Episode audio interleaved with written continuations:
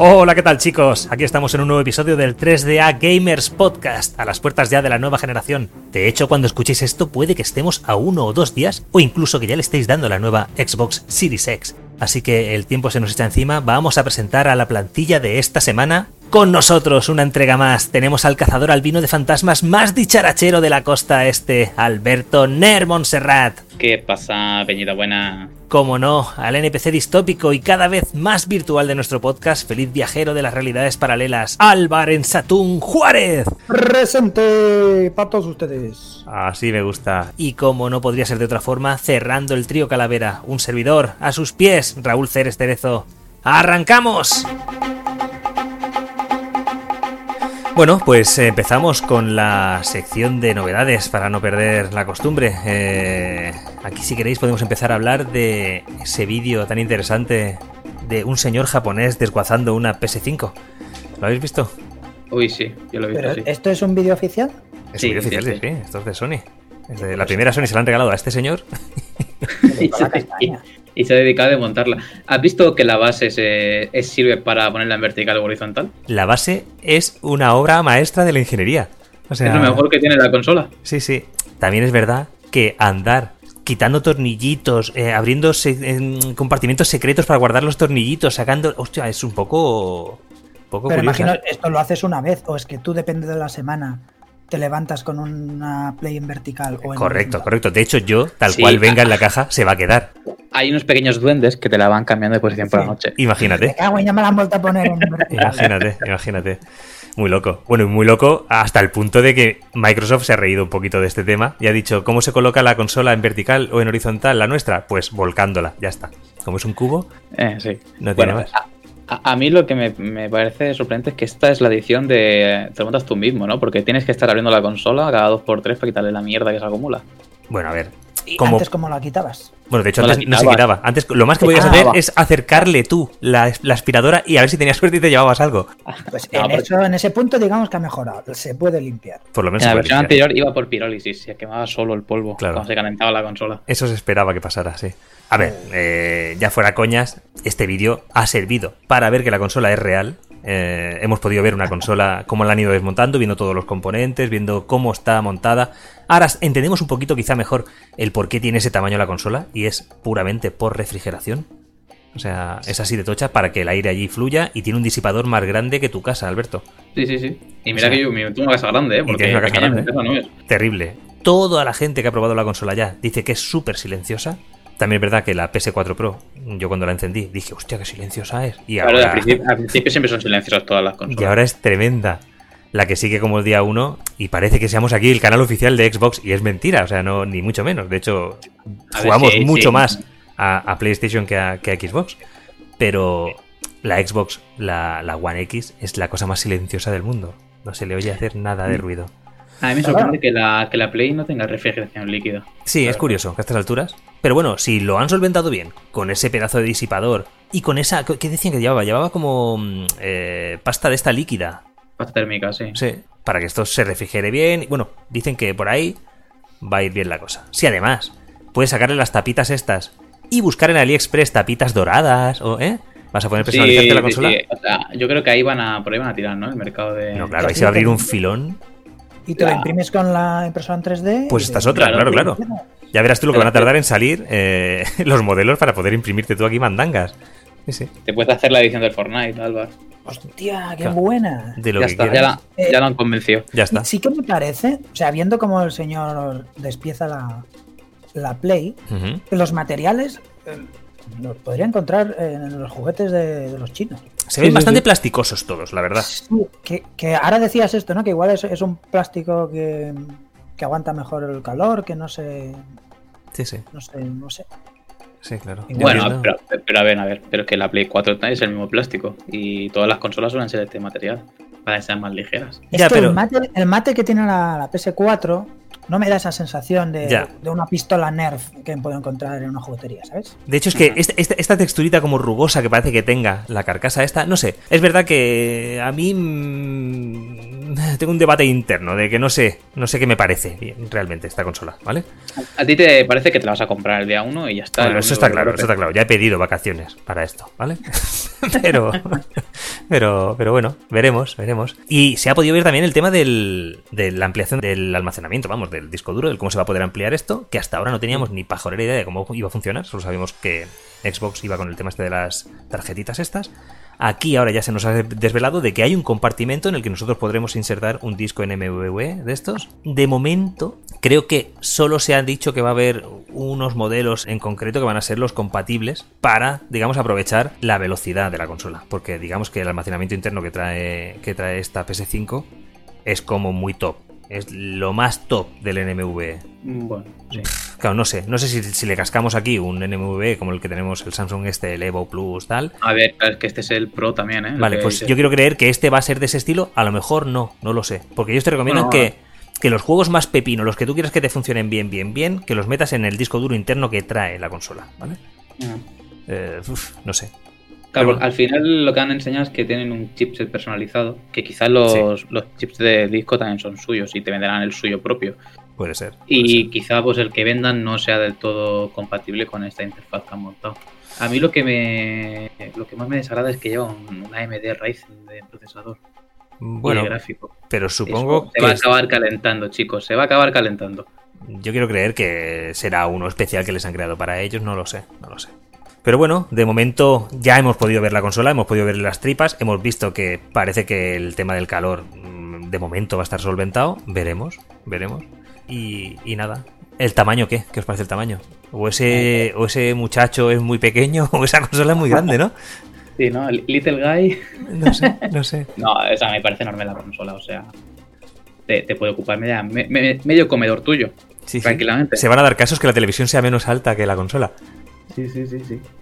No sé, bueno. Que también me imagino que esta gente se lo ha pensado mucho para elegir este tamaño con lo que se jugaban en ello, ¿no? Imagino que esto se compensará con otras cosas como la refrigeración, ¿no? Si Yo creo que va por ahí el tema, sí, de que lo todo es Sí, refrigeración. Me imagino que es el motivo principal de tener ese Y mastodonte. que no habrá jugadores que digan, es muy grande, me voy a Xbox, ¿no? No es un No creo. También os digo de que no es algo eliminatorio. ¿Sabéis para- estos muebles de Ikea típicos que tienen el cuadradito debajo de la tele para que tú metas ahí un vídeo antes? Luego era un. DVD, cada vez más pequeñitos esos espacios. Claro, ni, ni la One Series X, no la One, no digo la, si la Xbox Series X, ni esta vas a poder meterla ahí debajo.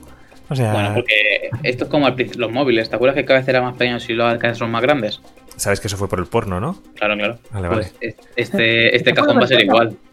¿Qué dices? ¿Se puede ver porno en móvil?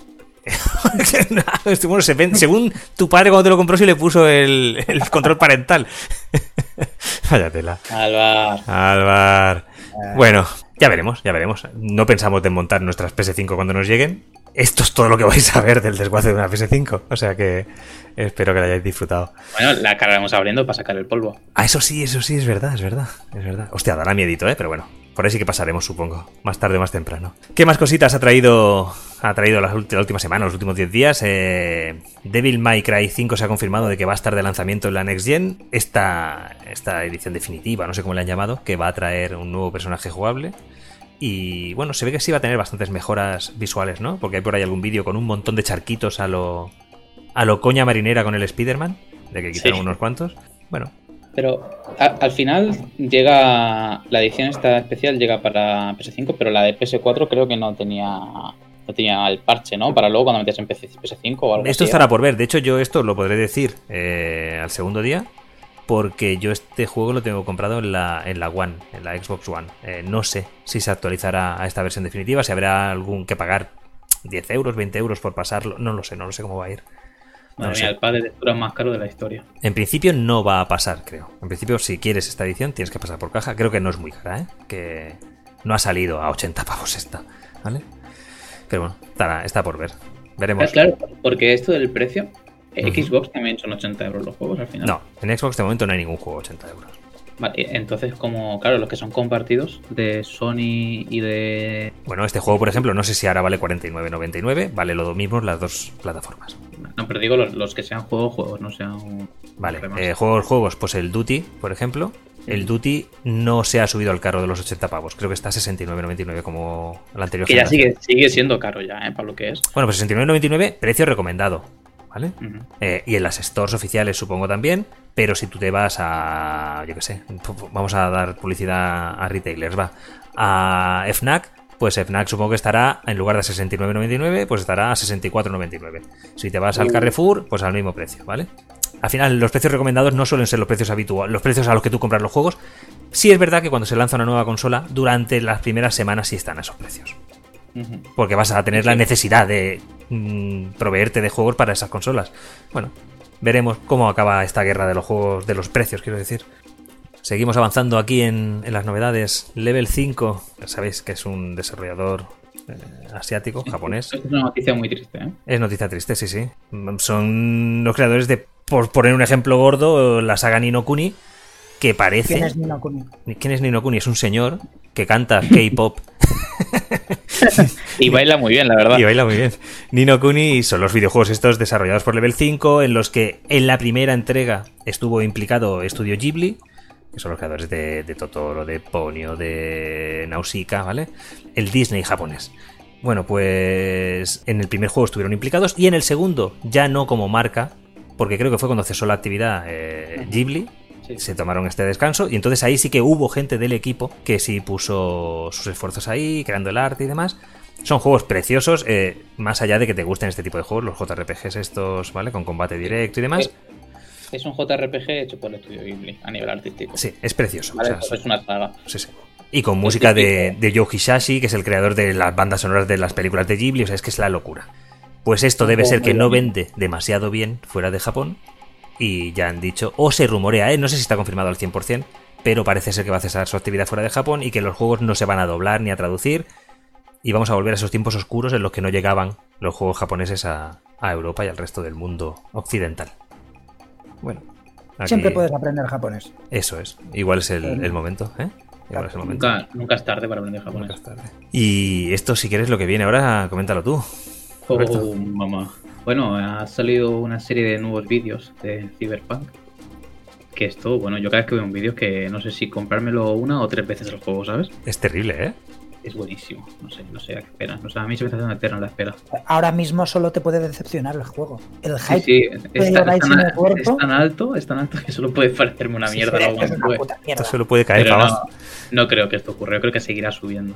Y Pero- bueno, ya han, bueno, han dicho que también se podrá jugar en Stadia. Sí, sí, se ha filtrado de Stadia. Bueno, se ha filtrado, no, se ha anunciado de que esto va a salir en Stadia. Eh, Se comentaba al principio de que se podría jugar antes en Stadia, que yo estaba diciendo a ver cuánto cuesta que me lo compro en Stadia para jugar antes. Hubiera sido una jugada tan maestra.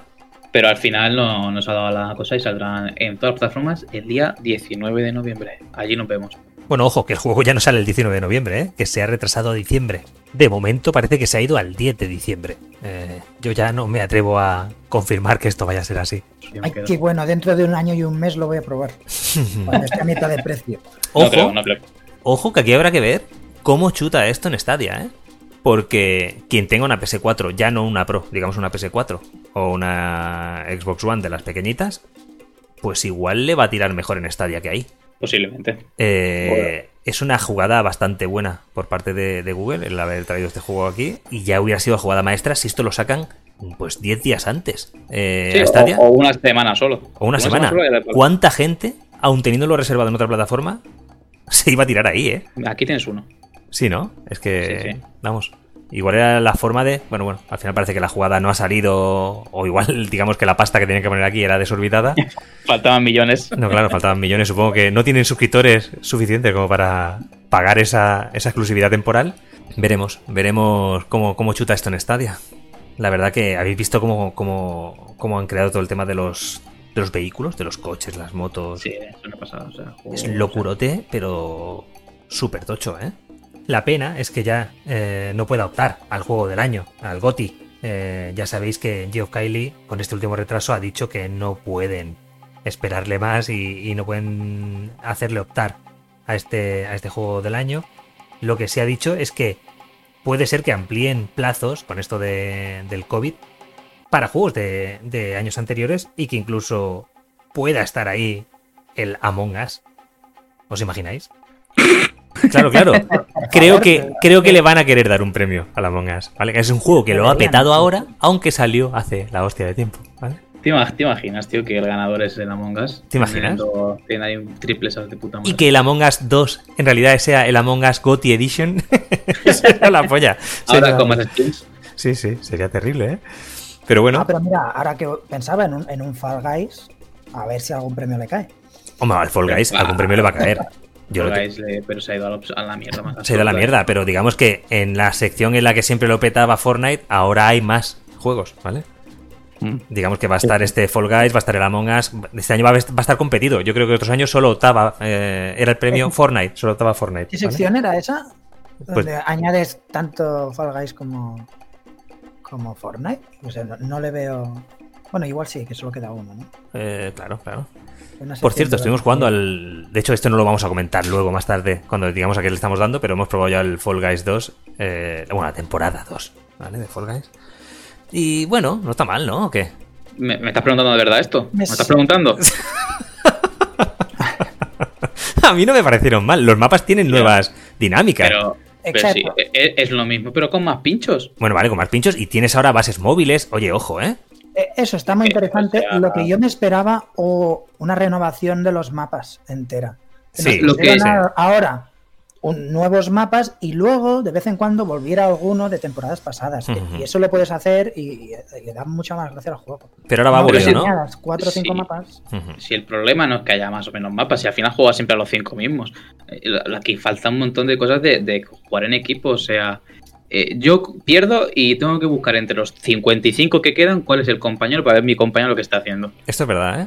Aunque hubo, hubo veces, yo creo que también somos un poquito torpes tú y yo, ¿eh? Hubo alguna No, vez. yo, no, yo no, porque llego más lejos que tú. Yo no soy torpe. Hubo alguna vez que yo me eliminé y enseguida veía, te veía a ti, ¿eh? Pues a mí si- siempre que me eliminan me sale una persona random. Creo que el que la más cerca tienes. Ah, vale, vale. Puede ser, puede ser. Pero vamos que no, no. Puede ser. Bueno, no le vamos a dedicar más rato al Fortnite, o sea que. Al Fortnite, digo. Al, es- ¡Al es- Fortnite! ¡Es el Fortnite de los chinos! bueno, pues vamos. saludo a la comunidad asiática. Así, así. Eh, pues cerramos esta sección de novedades. Bueno, pues si queréis pasamos a debatir eh, algo que ha estado moviendo Twitter estas últimas semanas también, en la que la gente destacaba sus cuatro juegos favoritos a los que les daban el 10 de 10, ¿vale? Eh, de la generación, ¿vale? Estamos a, parece. Estamos a puntito a puntito de abrir nueva generación, con todo el hype del mundo en algunos juegos, con todo el odio del mundo en algunas decisiones, como los precios.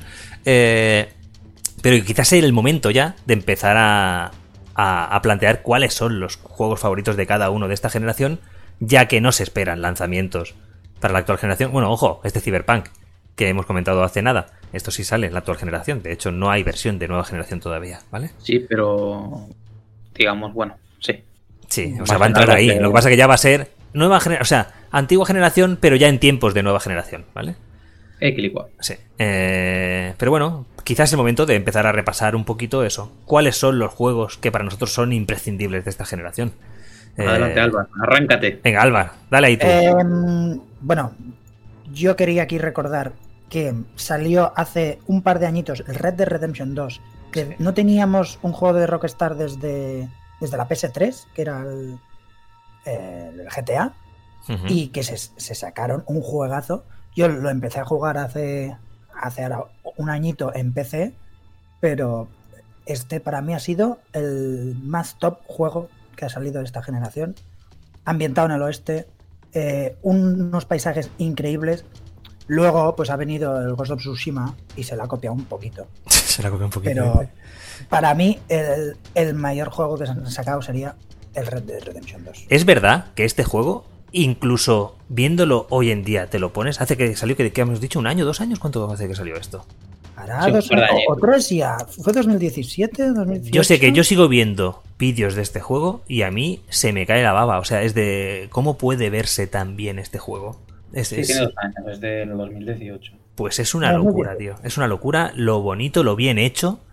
el cariño que hay ahí, o sea, es que es, es, es muy locura. Más allá de que luego este juego te pueda encajar más o menos por tu ansia, ¿vale? a la hora de jugar. Bueno, al final O es un juego de rock. Sí, Sí, sí. o igual la temática no te engancha, Ahí está, ¿no? Ir en caballo y no Sí, sí. pegarte Sí, unos sí, sí. viajes en coche, que a algunos nos gusta más. Pero está muy cuidado, se ve que Rockstar quiere hacer las cosas bien, siempre las hace, Sí, sí, sí. y se toma sus añitos, pero sin prisa. Luego, pues ya le van exprimiendo, la digo, lo- los huevos de oro a la gallina. Y Le exprimen los huevos de oro, muy claro. bonito, qué bonita. Es que, a- Qué bonita imagen. la- Las físicas de los huevos de los caballos, eso tarda bastante en conseguirse. ¡Ay, los huevos! Claro, claro. Hay que poner, hay que poner, ¿cómo se llaman los puntitos estos que te ponen en las capturas de movimiento? Sí, sí. Hay un señor que tuvo que hacerlo. A ver, muévase aquí. Bueno, si queréis vamos eh, diciendo uno de estos imprescindibles de cada uno, ¿vale? Sí, vayamos alternando. Vamos alternando y así queda la cosa un poquito más dinámica. ¿Tú qué, Alberto? Eh, uf, que decir uno de los cuatro que tengo en mente, solo uno. Bueno, yo, yo pues mira, diré Half-Life Alyx. Qué juegazo. Juegazo. fuerte. Qué juegazo. ¿Esto Alba, eh, Alba, pr- pruébalo. Te- tengo que probarlo ahora con las Oculus. Es el, el referente de la VR. Sí, sí, ahora mismo es el Sí, que sí. tiene la tecnología más avanzada del equipo. Bueno, os diré, os diré. Luego hacemos una review. Eso es. Si esto fuese fútbol, sería el Messi. De, Es el de- Messi de la VR. de la VR del equipo. Bueno, este Half-Life, Alex, ¿qué? Esto es, bueno, la cúspide de la realidad virtual. O sea, yo me pongo las gafas, me pongo a jugar a esto y yo pienso que estoy en Ciudad 13. O sea, qué locura ya nada más aparecer en ese balcón. Correcto. Ese piano, esa pizarra en la que puedes que todo, o sea, puedes Sí, sí. mover todo. Es, bueno, estuviera en la vida real directamente. Es muy loco, es muy loco. O sea, y está es muy loco que esto sea. VR, porque es que esto podría ser juego de Next Gen. Sí, sí, sí. O sea, está cuidado hasta, hasta el último detalle. El, el tema de las bebidas gaseosas, que las agitas y, y todo, Sí, sí, es que esto es una pasada. una pasada. Y bueno, y el cómo ha cogido jugabilidad de mecánicas, digamos, de juegos que no eran VR y las ha implementado en las VR de una forma supernatural. El cómo a la que llevas 10 minutos jugando a esto, ya no tienes que pensar cómo tienes que hacer las cosas, sino que las haces de forma natural. Sí, porque al final el tutorial son tres pasos Sí, sí, sí, sí. que te enseñan a moverte un poquito y luego a utilizar los guantes y la pistola. Correcto. Y ya te, te sueltan en el mundo, pero es que no necesitas repasar nada. Nada, y puedes, nada. Estarte, puedes estarte un mes sin jugar, vuelves a entrar y sigues sabiendo cómo va, porque es muy Porque natural. tú todo. ya sabes moverte en el No, pero, pero tú cuando, Eso es lo cuando, mismo. cuando Sí. recargas el arma, Sí. sabes que tienes que meter el cargador y tirar, porque es lo que harías de forma natural. Bueno, pero es lo que dice Álvar, es que al final han replicado la realidad en un juego de realidad virtual. Entonces, se siente tan natural por eso. Es de, al final no es una mecánica extraña en la que tú tienes que hacer no sé qué. No, no, es que tienes que sacar el cargador y meter un cargador. A la que lo has hecho una vez, es de ya sabes que tienes que hacer eso. Y eso es lo que harías en la vida real. Claro, porque llevas más de 20 años de tutorial en tu vida. claro, tío, ¿cuántas, ¿cuántos cargadores habrás sacado en tu vida tú por ahí? Cuando sales con la pipa a la calle. Pues lo mismo. Pues, entre, entre cero y infinito, ¿sabes? O sea, números. No te la acabas. es que yo recargar además es lo, lo segundo que hago. Yo me levanto y lo primero que hago es recargar un par de Claro. pistolas. ¿Dónde está la pipa? Claro, limpias el cañón y sales a la calle. que es lo típico, lo típico. Bueno, pues juegazo, juegazo máximo y juegazo que todo el mundo que tenga en algún sitio en el que se pueda cargar esta maravilla se tire ahí de cabeza, vamos. Qué loco. Bueno, pues comento uno de los míos. Quizá es mi favorito de la, de la generación. Y quizá mi favorito de todos los tiempos. Bloodborne. Eh, ¡Venga! ¡Toma por culo! Hostia, qué juegazo tú. ¿Cómo, cómo se sacó aquí la chorra From Software? Haciendo un juego que era diferente al resto de Souls. Porque es que respira diferente arte conceptual. Es todo Yarnam, esta ciudad gótica. Todo, todo oscuro, todo, todo recargolado, todo. Tirando incluso de, de imaginería de, Lovecraft. Es un juegazo, pero, pero infinito. Y solo pensar que este juego va a estar incluido en el plus este raro que se han montado ahora para la PS5 y se va a poder jugar seguramente a 60 frames por segundo, a mí ya se me ponen los dientes largos, vamos. Sabéis que Bloodborne es eso, es un Souls que tira de, de mecánicas, pero no todas, ni, ni de coña. Mecánicas que venían arrastrándose de los Dark Souls, de Demon Souls, ¿vale? Esto de que no puedes entrar a lo loco a pelear contra un enemigo, sino que tienes que saber qué vas a hacer, tienes que apartarte, no es golpear todo el rato, no es un hack slash ni de coña. Sí, Eh, tienes que morir un par de veces para luego saber cómo se Un par de veces. Yo recuerdo que mi primera partida no conseguí cruzar la calle en 200 intentos. Y yo le dije a mi pareja, este juego no es para mí. Digo, me parece súper bonito, pero yo no, es para mí. Y lo acabé platineando. Es la locura, es la locura. El que aquí no tengas un escudo con el que cubrirte. Que cambiaba también el tema de, de los Souls, donde sí puedes que te den en el escudo, luego atacas tú. Eh, aquí no, aquí el ataque es directo y esquivas, ¿vale? No sé, no sé. Eh, me parece que es de lo más bonito que se ha visto en los videojuegos. Toda la. todo el mundo que, que- que generaron alrededor de esto. eh, bueno. Vamos, hasta el punto de que cada no sé cuántos meses Twitter se vuelve loco y vuelve trending topic Blockboard porque a alguien se le ocurre decir que igual sale para PC. Bueno, pues ahí estamos. Creo que es. Yo No ha salido romper- nunca para PC. No, ¿Qué no. me dices? Yo voy a romper una lanza a favor de este. A mí los, los estilos Souls no me gustan para nada. ¿vale? Y este es al que más he jugado de ellos. Hostia, y las tengo armas de varios, fuego, ¿eh? tío, también. Tengo varios. Es que. El, tema este de tener la pistolita, Sí, sí, sí. todo esto es distinto. Es distinto, Sí, es que. No sé, y claro, hostia, yo estoy deseando que salga un Bloodborne 2, pero igual no debería salir. ¿eh? Y aquí me, me estoy dando mierda encima mío y seguramente voy a empezar a recibir cartas de, de amenazas, ¿vale? Pero... Seguramente ahora mismo, Sí, o sea, sí. ahora no porque, porque está grabado, pero cuando esto se escuche, Sí, pues sí. yo, yo de ti no abriría la puerta de casa. Tendré que cambiarme de residencia. Pero, hostia, es que, es que claro, es, es tan bonito y tan perfecto en sí mismo que, no sé, creo que es difícilmente superable. Ojalá, ojalá. Lo superen, con que lo repliquen me vale. Con que lo Venga, repliquen pues, me vale. di, di otro, di otro. Así hacemos el acordeón. El acordeón, dice. Sí, venga, va, pues sigo yo. Eh, ¿Qué tal ese Breath of the Wild? ¿Os suena? Oh, maravilloso. Madre mía. Eh. Este, sí que es, este sí que es uno de los mejores juegos. y ahora voy a contar yo aquí que yo dije, cuando empecé a ver los primeros trailers de Breath of the Wild, que veía este mundo súper vacío. Es más, de, del señor que preveyó que eh, Nintendo se iba a ir a la puta con este, con este juego y con esta consola, ¿vale? Con Switch. Eh, Es la misma persona, ¿no? La que está es hablando. la misma persona, sí, de un ojo, de un ojo, que no veas. Soy Ceres Damus. Sí, sí. Eh, terrible. O sea, qué juego más bonito. Vamos, hasta el punto de que. Y aquí viene también para que me deis palos. No me lo he querido acabar. Yo he conseguido ya a todos los héroes. He conseguido llegar al punto de que tengo que ir a por Ganon. Las bestias. Las Sí, bestias sí, las bestias tal tal. Tengo que ir a por. Ganon y no quiero ir a por Ganon. Pero, pero sa- sabes que puedes ir a por Ganon y luego puedes ir jugando, ¿no? O sea, ¿se, queda el mundo abierto luego? Se queda el mundo abierto y digamos que lo que te queda siempre es la pelea con Ganon. Vale, vale. O sea, tú puedes repetir incluso esa pelea. Sí, sí, sí, sí, sí. sí. Hostia, vale. Eh, De, de hecho, yo te insto a Vale. que la hagas después de conseguir los 13 recuerdos. Vale, vale, vale, vale. Porque el final es distinto si consigues los recuerdos. O sea, hay que ir primero por los 13 recuerdos antes que por Ganon, ¿no? Correcto. O sea, Yo te digo como una persona que lo único que le falta por hacer en este juego es las semillas colos, que la dejé en 200. Vale, vale, vale. ¿vale? Pero yo, yo llevo un punto de vicio a este juego que cada día me hacía 15 santuarios. Bueno, es que yo recuerdo ya estar realmente obsesionado con este juego, ¿eh? Mm, Yo era rato libre que tenía, rato libre que me metía ahí dentro. Yo Eh. cogí los, los DLCs, también me los he pasado entero. Vale, vale. ¿vale? Tengo la motito. Qué bonito, qué Que también te digo que si no has hecho los DLCs, puedes hacerlo antes de acabar con Ganon.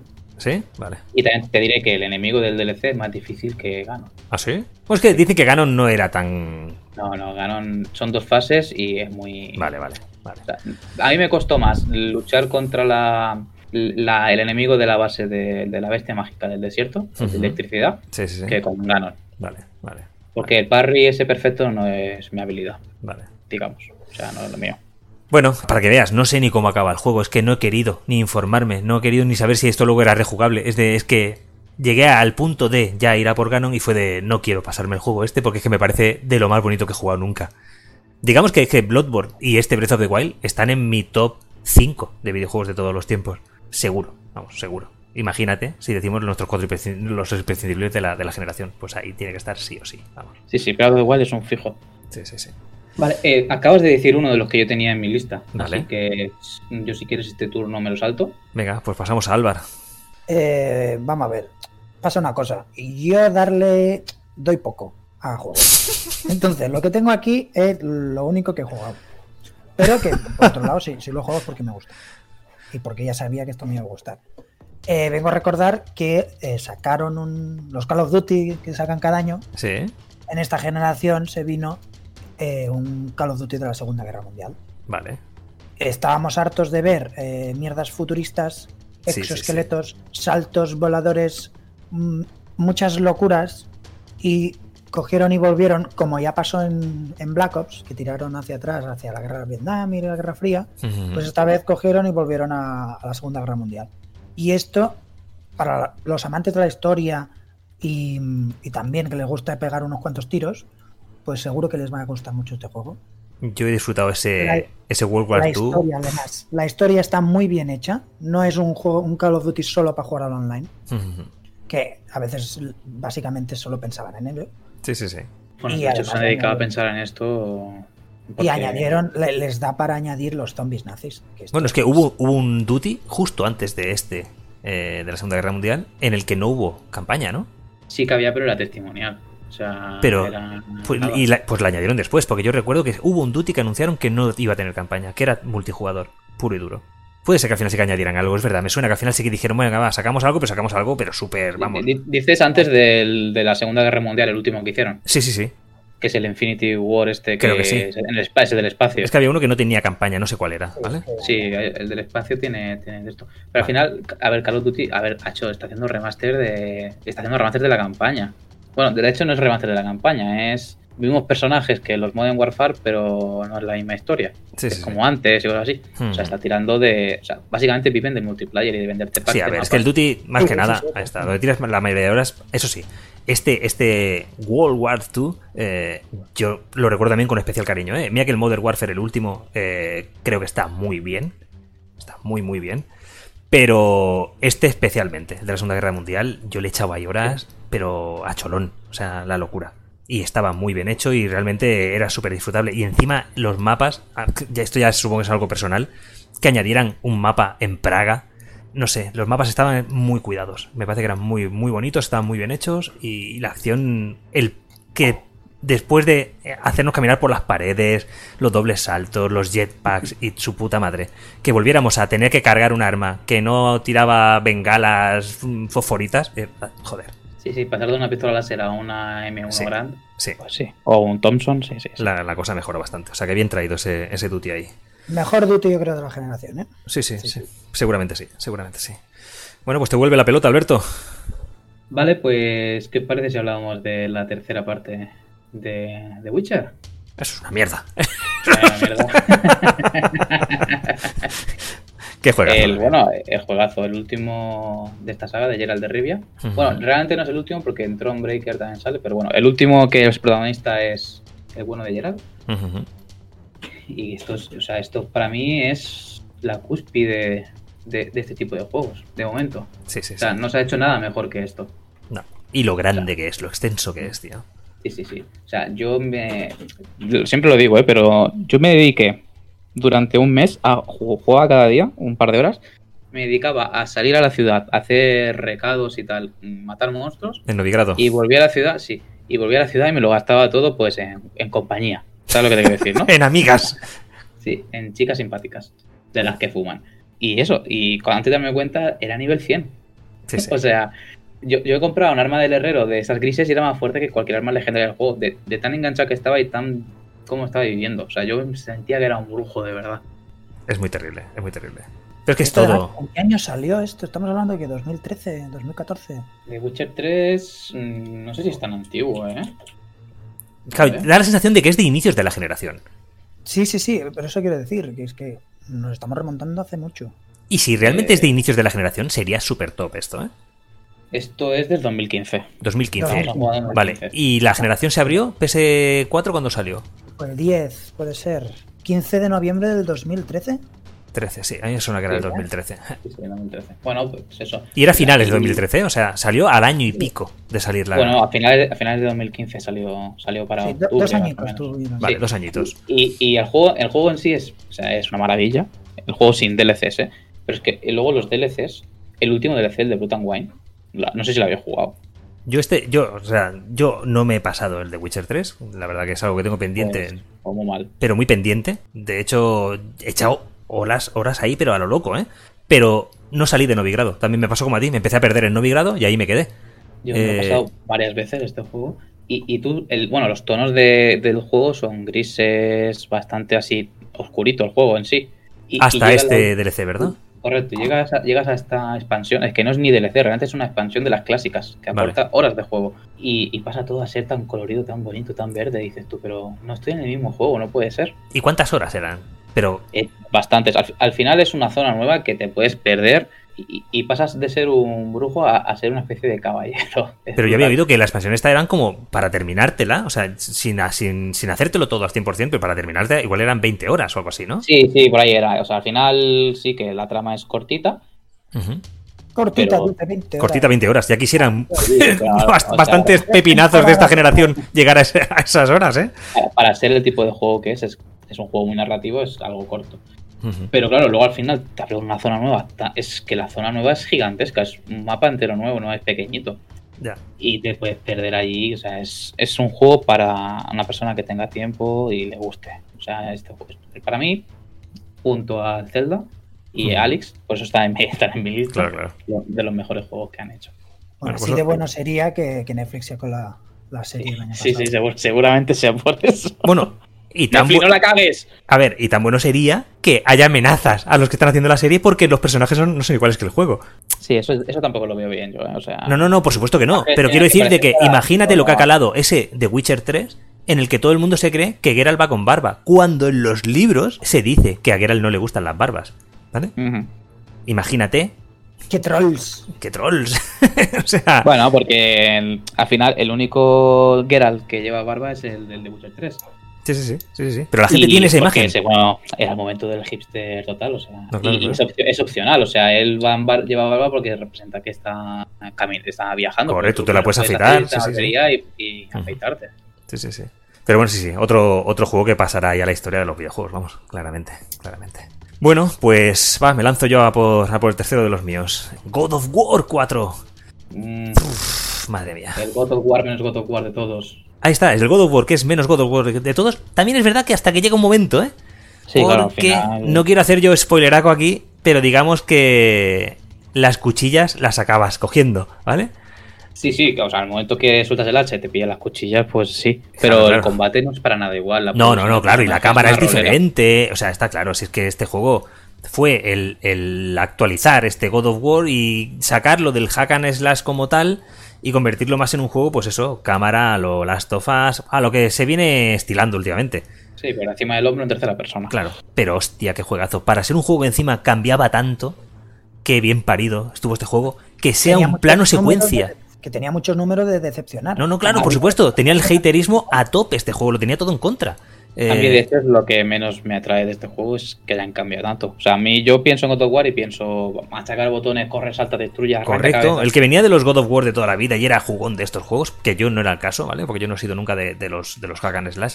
Eh, el, el que venía del hack and slash puro este, eh, aquí se dio una hostia muy gorda y por eso el haterismo que tenía a tope, pero a tope, vamos, que también tenían amenazas, creo yo, esta gente, ¿vale? Eh, pero cómo han sabido levantar esto. O sea, es un juego diferente, en la misma eh, historia, la misma, las mismas, los mismos personajes, pero, pero dándole una vuelta y, haciendo que el juego por sí mismo fuera Goti. O sea, es que este juego es un juegazo. Lo que te decía, que sea un plano secuencia todo el juego, desde que empieza hasta que acaba. La cámara no se corta. Es, es, es no sé, es un locurón de juego. Es un locurón de juego y el final es apoteósico. Y que ya nos lo hayan anunciado que para el año que viene, que no se lo cree nadie, vaya a llegar este God of War 5, este God of War, ¿cómo, cómo lo ponen? Como- Ragnarok. Ragnarok. Eh, pf, brutalísimo. Y que se hayan metido en esta. En esta. ¿Cómo se llama? Eh, las leyendas. Las leyendas, no, coño. Las leyendas nórdicas. eh, con, Sí. con, con Odín, con todas estas mandangas. A tope, a tope con esto. O sea, es de vikingos, ¿no? El siguiente. Eh, Bueno, y el, y, el, y el que hablábamos también es de vikingos.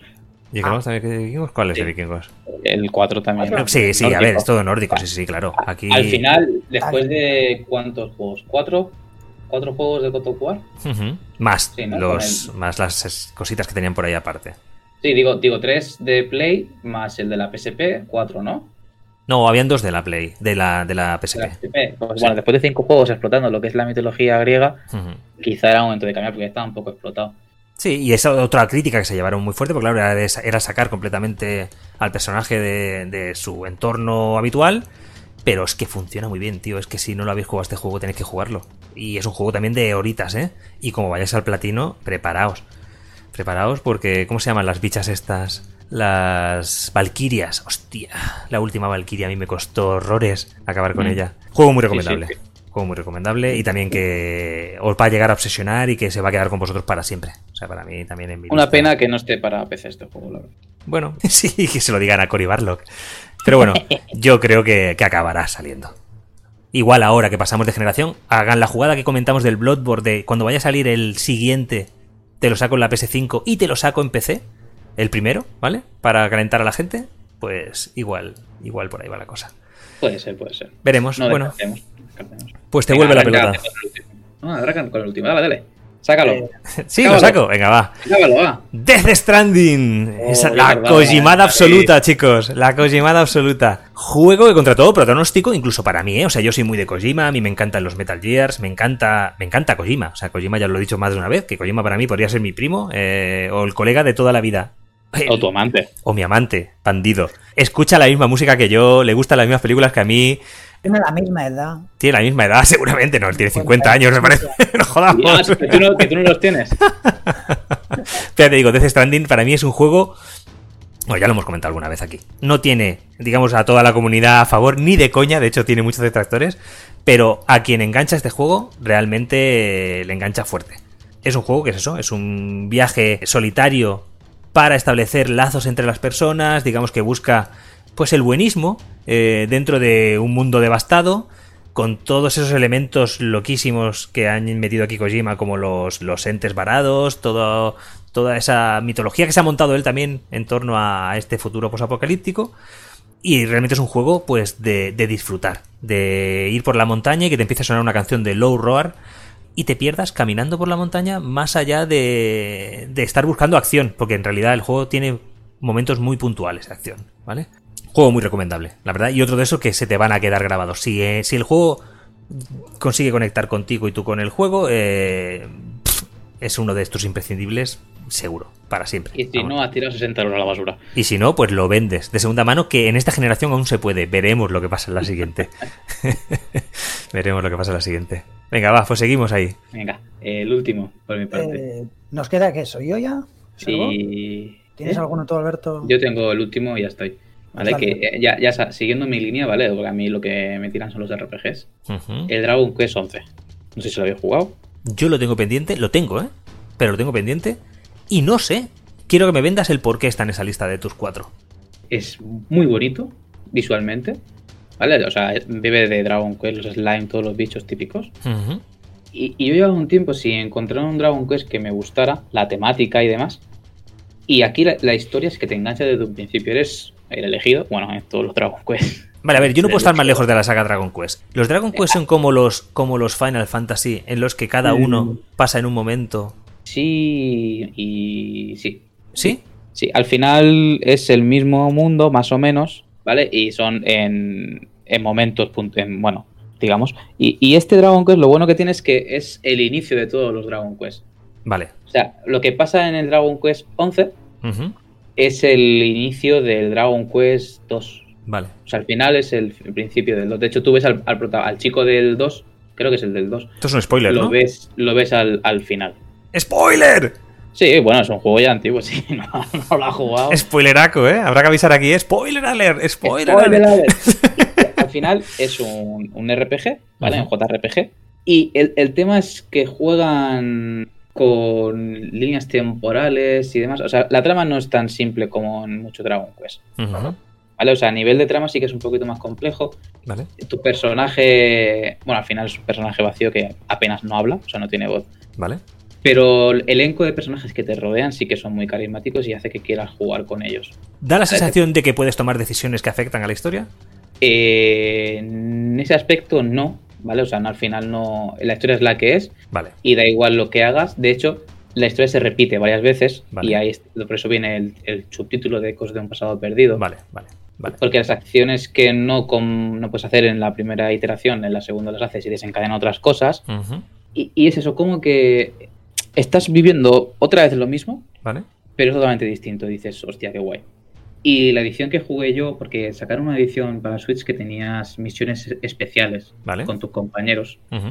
Y la edición que jugué yo en PC también ya tenía estas misiones y, y la verdad es que le da un punto de que conectas más con los personajes que te acompañan. Vale. O sea, al final es, es un típico juego que coges, tienes un grupo de 8, eliges a 4, tienen habilidades y vas subiéndolo de nivel.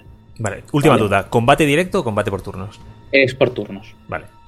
Y añaden, añaden el tema de combat- ataques combinados. O sea, los personajes mm, adquieren, a medida de ir peleando, un estado de ascensión que dura X turnos en el que son más rápidos y hacen más daño.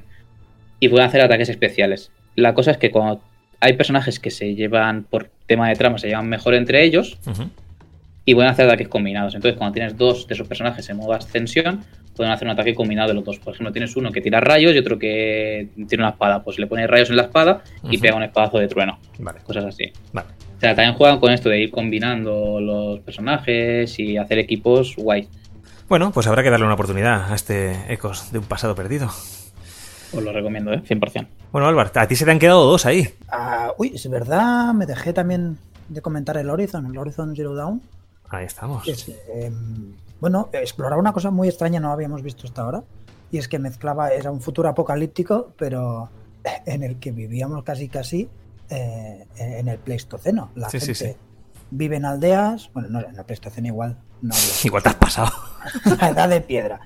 No, la gente vivía en aldeas en, en plena naturaleza, pero ahora no hay animales, sino lo que hay son eh, maquinorras pepinas que quedaron ahí de la civilización antigua. Y sobre todo he elegido esto por esta ambientación tan, tan rompedora y novedosa. Aparte, Y por la protagonista, dilo ya, va, que Dilo, te gusta dilo. la protagonista. a ver, también poco, uno de los pocos juegos con una protagonista femenina, de, de todos los que hemos hablado, Ujú. este sería el único. Sí, sí, sí, es verdad. Y Bueno, a nivel, a nivel visual, pues tiene un 10, se ve muy bien también, está muy logrado. El mapa además es muy cómodo como vas explorándolo, no se te hace pesado como en otros juegos. Los mapas tan enormes, parece que es infinito, nunca llegas. Este, la manera que tiene de, de ir descubriéndolo, me entraba muy bien. No, a mí no me parecía que, que gastaba mucho tiempo viajando y eso para mí es un punto positivo. Eh, también tengo que decir, no lo he terminado, Vale. así que no sé cómo acaba, pero lo tengo pendiente. Estuviéramos, tuviéramos aquí a Javi, nos diría cómo acaba esto. A ver, Horizon es un juegazo. Es un juegazo, y más si tenemos en cuenta en qué momento también salió este juego. Es un juego de mediados de la generación. Y es un juego que también se acerca mucho a, a la next gen, ¿vale? Eh, Es un juego que se veía muy bonito, la verdad. de hecho ten- tendrá parche, ¿no? De, Eh, de quiero creer que sí, que va a tener parche del 1 para, para la Next Gen. Supongo que nos van a hacer pasar por caja otra vez también. No lo sé, no lo sé cómo va a ir el tema, ¿vale? Pero es un juego que ya se ve muy bien en la anterior generación, en la actual, vamos. Yo entiendo que estos juegos sí van a mejorar, eh, por lo menos el rendimiento en, en la PS5.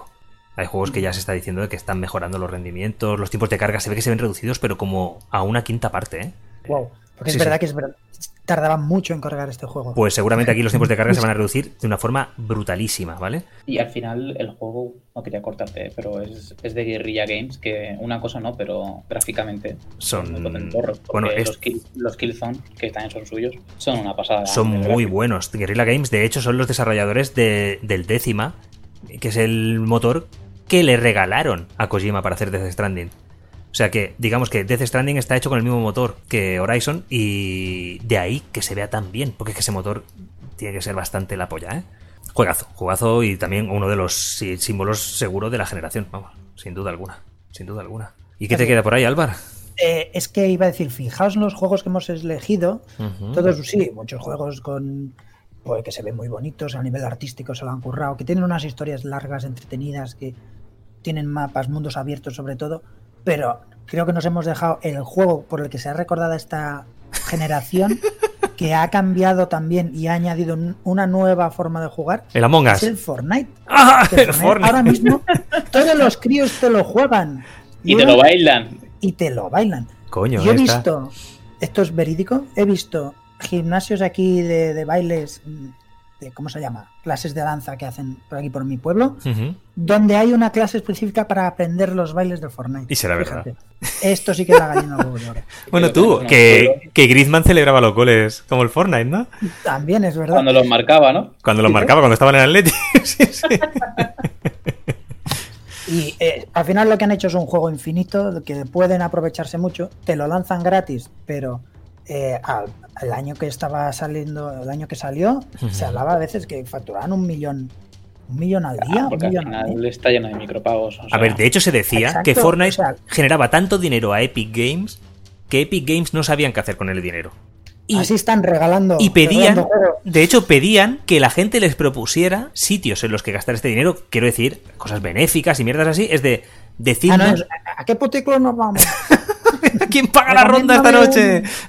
Pues eso. Esta gente ha tenido que hacer muchísimo dinero con esto. Pero muchísimo dinero con esto. De hecho, generaron la, la Epic Games Store. La han generado en torno a este juego. Creo, ¿no? O sea, ¿no la sacaron para este juego? eh, Eh, bueno, salió, salió después del Fortnite, sí. Sí, sí, al- ¿verdad? Al final Fortnite tenía su propio launcher, creo recordar. Ese es el tema. Y dijeron que coño, vamos a sacar una tienda y entonces ya vendemos juegos de otra gente aquí también. Pero, ¿Cómo hace la competencia al Steam? O sea, es, es terrible, es terrible lo que, lo que se ha convertido ahora pues, en un nuevo gigante del sector. Sí, sí, que sí. además muchos copian su juego. ¿Cuán- ¿Cuántos Battle Royales hay Claro, ahora? claro, sí, Si es sí, que sí, cada sí. semana podemos hablar de uno. De hecho, no fueron los primeros, ¿eh? Fortnite nació a la sombra del PUBG. Correcto, pero algo supo hacer mejor. No, no, claro, claro, por supuesto. Por supuesto que sí. Ser gratis. Porque- Ser gratis, básicamente. Vale, sí, ser gratis, pero y también... multiplataforma. No, y también este estilo más cartoon, que Correcto. era más atractivo para, Era más amigable. De, de hecho, para adolescentes. y- ¿cómo, cómo y- pones tú a tu hijo de 10 años a jugar al PUBG, donde se ven tíos más o menos realistas, más menos que más, ¿vale? Pero se supone que eran realistas, cogiendo cosas realistas, armas reales, ¿vale? Y que hasta haciendo que tienes que matar a todo el mundo para quedar tú solo. ¿Y qué diferencia Claro. es que tú lo metas en un eh, Fortnite que parecen dibujos animados y digamos que la violencia se respira de otra forma? Pues ahí Así es, también ha no- no estado... parece tan adulto, Correcto. manera, ahí ha pero estado es- también parte del éxito, de que ahí se ha metido todo Dios. Ahí entraban niños, entraba todo el mundo. Y hay que reconocerle, más allá de que nos guste más o nos guste menos el Fortnite, todo el mundo al final ha pasado por el Fortnite, todo el mundo lo ha catado. Hay que reconocerles el mérito de este juego. Y no solamente el sacar la primera versión, pero es este nuevo sistema de pases de batalla, Sí, sí. de temporadas, que se van renovando y te crean este juego infinito sobre un juego que, que- que no tiene correcto. nada más. Es verdad que esto es algo que tampoco había pensado yo hasta ahora mismo, que acabas de decir esto, es de, digamos que tienen los pases de batalla bien el Fortnite. Tú puedes pagarte un pase de batalla y conseguirte el pase de batalla siguiente jugando al juego. Eh, correcto. Eh, es que en el Fortnite se puede en los juegos nuevos, ¿no? El Valorant, el Valorant, yo es que el Valorant. Bueno, el único, Valorant, porque en el Call of Duty también se puede. En el Duty también se puede, sí. Pero quiere decir que tiene un pase de batalla que encima es bastante amigable. Es de, bueno, te metes ahí y si juegas, si crees que es un juego importante para ti y juegas a diario, vas a conseguir seguir jugando a esto. Si Eh, tuvieses que entrar en Fortnite, pues lo haces. sí, sí, sí, sí. De hecho, yo no sé a qué esperan para sacar ya la película. Bueno, no lo digas muy fuerte. Yo no sé, ¿eh? Si hay algo en preparación o no, ¿eh? Mm, No lo descartaría. No lo descartaría. Fortnite, la En la- película, en la con próxima Álvaro Juárez. peli- Imagínate la próxima peli de Vengadores te aparezca por ahí algún personaje de Fortnite. Pues. Pues no deis que ideas. allí, ¿no? No deis ideas. Disney, Disney, compra Fortnite. Compra Fortnite. Aunque sea para hacer una mierda de película, pues da igual, si es que van a vender. eh, de- Sí, sí. No, no hay películas de Lego de Batman. Coño, son Pero las mejores películas de, Eso de está Batman. bien. Exacto, Claro, claro. eso está bien. Sí, sí, sí. Bueno, pues antes de cerrar esta, esta sección, sí me gustaría destacar algunos de los juegos que se han quedado en el tintero y que seguramente están en el top 4 de muchísima gente. Aquí se me quedan a mis juegos, por ejemplo, si queréis añadir alguno vosotros también podéis. What Remains of Edith Finch, eh, un juego de Anapurna que es de verdad un imprescindible, un indie y que está ahí en mi quinta posición, ¿vale? Para entrar directo a ese, a ese top 4. No voy a extenderme. Bien, Juego bien, indie sí, sí, que si no habéis bien. catado, catarlo. Son de estos que os cambian por dentro, ¿vale? Juego muy bonito. Juegos también bonitos. The Last Guardian, ¿vale? De Fumito Ueda. Juego en el que eh, os acordaréis de él, Trico, esta especie de perro alado, gigante. Eh, juego también que os va a remover por dentro y que os va a cambiar la forma de ver los juegos. Precioso. Muy bonito, muy bonito. Precioso, la verdad. Juego no tan bonito, no tan precioso. Spider-Man, pero juegazo, ¿vale? El mejor juego de Spider-Man que se ha hecho nunca. Hombre, Vale. es que viniendo de los que veníamos, quiero decir, Sí, claro, ahí está, es que ha venido mucha mierda en Spider-Man, ¿vale? Mucho reaprovechamiento de, de de mecánicas y de todo.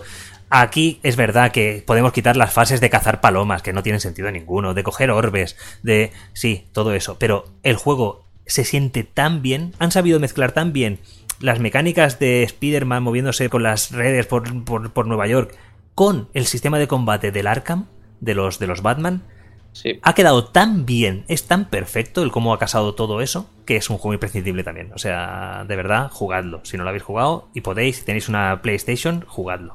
Más juegos que se han quedado ahí en el tintero. Orion de Blind Forest. Ya no hablamos del segundo, que lo tengo pendiente de jugar. El primero. El primero fue el juego por el que yo me compré la Xbox One. Y era un indie. juego precioso, precioso. De verdad, un apartado artístico al nivel de las mejores producciones que hayáis visto. Eh, eh, juego muy, muy bonito y súper exigente, ¿vale? No, no, no, porque veáis un muñequito ahí precioso a lo, a lo, Ghibli, penséis que es un juego fácil y para todos los públicos. No, no, súper exigente, ¿vale? Es un plataforma de también echar horas ahí, rollo Metroidvania, muy, muy, muy imprescindible. Y bueno, se han quedado pesos pesados de la generación, como el Last of Us 2, que en mi caso es que lo tengo pendiente de jugar en la nueva generación, porque no tengo huevos de jugarlo en la PS4 Pro por el sonido. Me va a lastrar la experiencia y no quiero. Y me lo voy a jugar en la PS5. Y juegos como el Tsushima, que las horas que he jugado, no se han sido 5, se han sido 8, es un juego precioso. O sea, juego también de estos que tenéis que jugar sí o sí y que también me estoy reservando para jugar en la PS5 porque quiero que no me lastre esa turbina. Sí, eh, sí que, no me, que no me lastre la experiencia porque creo que es un juego que tiene el empaque suficiente como para que sea una experiencia disfrutable al 100% y que no quiero que me la joda la consola. Eh, lo que me. de tu lista, ¿Sí? siendo tan de indies como eres, me sorprende que Celeste no lo hayas puesto. Celeste, eh, a mí es un juego que me parece muy, muy bonito y me parece que es súper recomendable. Pero es que, claro, es que si empezamos a meter aquí indies, el, el Hyper Light Drifter, de verdad, jugar ese juego. O sea, juegazos. Es que hay tantos indies esta generación buenos que se os va la olla. Y son juegos que podéis conseguir incluso gratis en Amazon Prime Gaming, este como se llame ahora, en la plataforma de, Epic Games. Son juegos que los están regalando continuamente. De verdad, eh, no dudéis en echaros a por ellos. Los indies de esta generación han brillado quizá mucho más que los AAAs. ¿Vale? Sí, porque los AAA han venido bastante flojitos. Cuando tres o cuatro, el resto, la verdad, que han sido. Sí, sí, al final, pues eso, puedes hacerte una lista de 7, 8 AAAs buenos, buenos. Pero es que de indies buenos, buenos, igual tienes una lista de 20 esta generación. Yo a mi lista añadiría también a Doom Eternal. Doom Eternal, que sí, es sí. un juegazo. Hollow Knight, mira, hablando de indies. Hollow Knight, qué bonito también, tío. Sí, sí, otro imprescindible, sí, sí, sí. Y el que me duele mucho no poder poner, uh -huh. realmente me duele personalmente esto, ¿eh? porque yo soy muy fan, uh -huh. es el, el, de Fallen Order de Star Wars. Correcto, ese también se ha quedado fuera y es un juego que... Está... ¿Cómo va a estar mal? Está bien, o sea, ese juego está bien, pero quizá no ha llegado a lo que se podía Lo que se esperaba. Sí. Correcto. Sí. Sekiro, tío, se ha quedado fuera también. Sí. Otros Juegazo, pero claro, es que hay, es que hay tantos, ¿vale? Pero, pero bueno. El Rise of Tomb Raider, por ejemplo. También, también. También otro juegazo. Sí, sí. Bueno, Undertale. hay... O sea, yo voy diciendo juegos que son juegos. Cállate, que cállate ya, cállate ya. pero que sí, que son, son muy Sí. buenos juegos. Ha habido muy buenos juegos esta generación, la verdad que ha sido una generación que parecía al principio que costaba arrancar, pero no, al final la generación se ha llenado de buenos juegos, sin duda. Y bueno, si queréis dejarnos en los comentarios cuáles son vuestros juegos favoritos, pues no dudéis. Eh, o en las redes sociales, en Twitter, donde queráis, ¿vale? Porque la verdad que cada uno va a tener aquí su, su receta mágica. Suponemos que no van a estar demasiado alejados de lo que hemos venido diciendo por aquí, porque realmente creemos que son los mejores, pero bueno, podéis ¿Quién? decirnos. ¿Los juegos o nosotros? ¿eh? Nosotros somos los mejores. Ah, vale, vale, vale. Claro, claro. Los juegos, los juegos son juegos. Bueno, pues cerramos este, este debate, ¿vale? Y vamos a pasar a la siguiente sección. ¡Vámonos! Bueno, pues esta semana vuelve la sección de cine y series. Va a ser cortita, porque ya se nos está yendo un poco la cosa de las manos. Y podemos destacar el tema de que el rodaje de Uncharted ha llegado a España. Tenemos por aquí al, al bueno de, de Spider-Man por las calles. Está mamadísimo Tom Holland. Sí, ¿eh? Tom Holland, qué guapo es y qué buena persona. Bueno, que está el tío en España, ah, majísimo el tío este, ¿eh? o sea, que sale a saludar a la gente y es más, como estamos en los tiempos del COVID, sale con fotos de él ya firmadas y las reparte entre los seguidores. Qué Eh, grande, muy grande. Es un grande. es un grande, es un grande este chaval, la verdad que más allá que te gusten sus pelis o no te gusten, nos tiene ganados a todos. ¿vale? Sí, yo de hecho vi la última peli que salió de él, la de Netflix, la del diablo en todas partes. Hostia, la tengo pendiente yo esta, Eh, yo no te la recomiendo, la verdad. ¿no? No. ¿Sale también el Pattinson, puede ser? Sí, sale, sale el Batman. Vale. psicológico. Vale, vale. Bueno, eh, bueno, no, no, no tiene nada que ver con esto, ¿eh? yo Sí, simplemente he dicho que la he visto y ya está. Y la has visto por él, ¿no? Bueno, la, te llama el elenco que de actores te llama, pero claro, claro. no. Sí, esa Porque Batman, también- Batman y Spider-Man sale- es el crossover definitivo, tío. Claro, y, y- y sale, sale el, el que hace de It en las nuevas películas. Es verdad, es verdad, es verdad. El, el actor este. El payaso, Bill, sí, sí. Sí. Bill Scarhan. Sí, Blaise Carhan. Ese, ese. Eh, pero bueno, ya está. Volvemos a, volvemos a Uncharted. Vamos a Uncharted. Volvemos. que bueno, que lo que teníamos aquí anotado en el guion, eh, que está en España, pero que está en Berlín, está por todas partes. Eh, el rodaje de Tom Holland, igual te cruzas cualquier día en la panadería y lo tienes al lado, comprando una barra de pan. Eh, Ahí en, Ol- en Olesa, Álvaro. en Olesa puede ser que aparezca.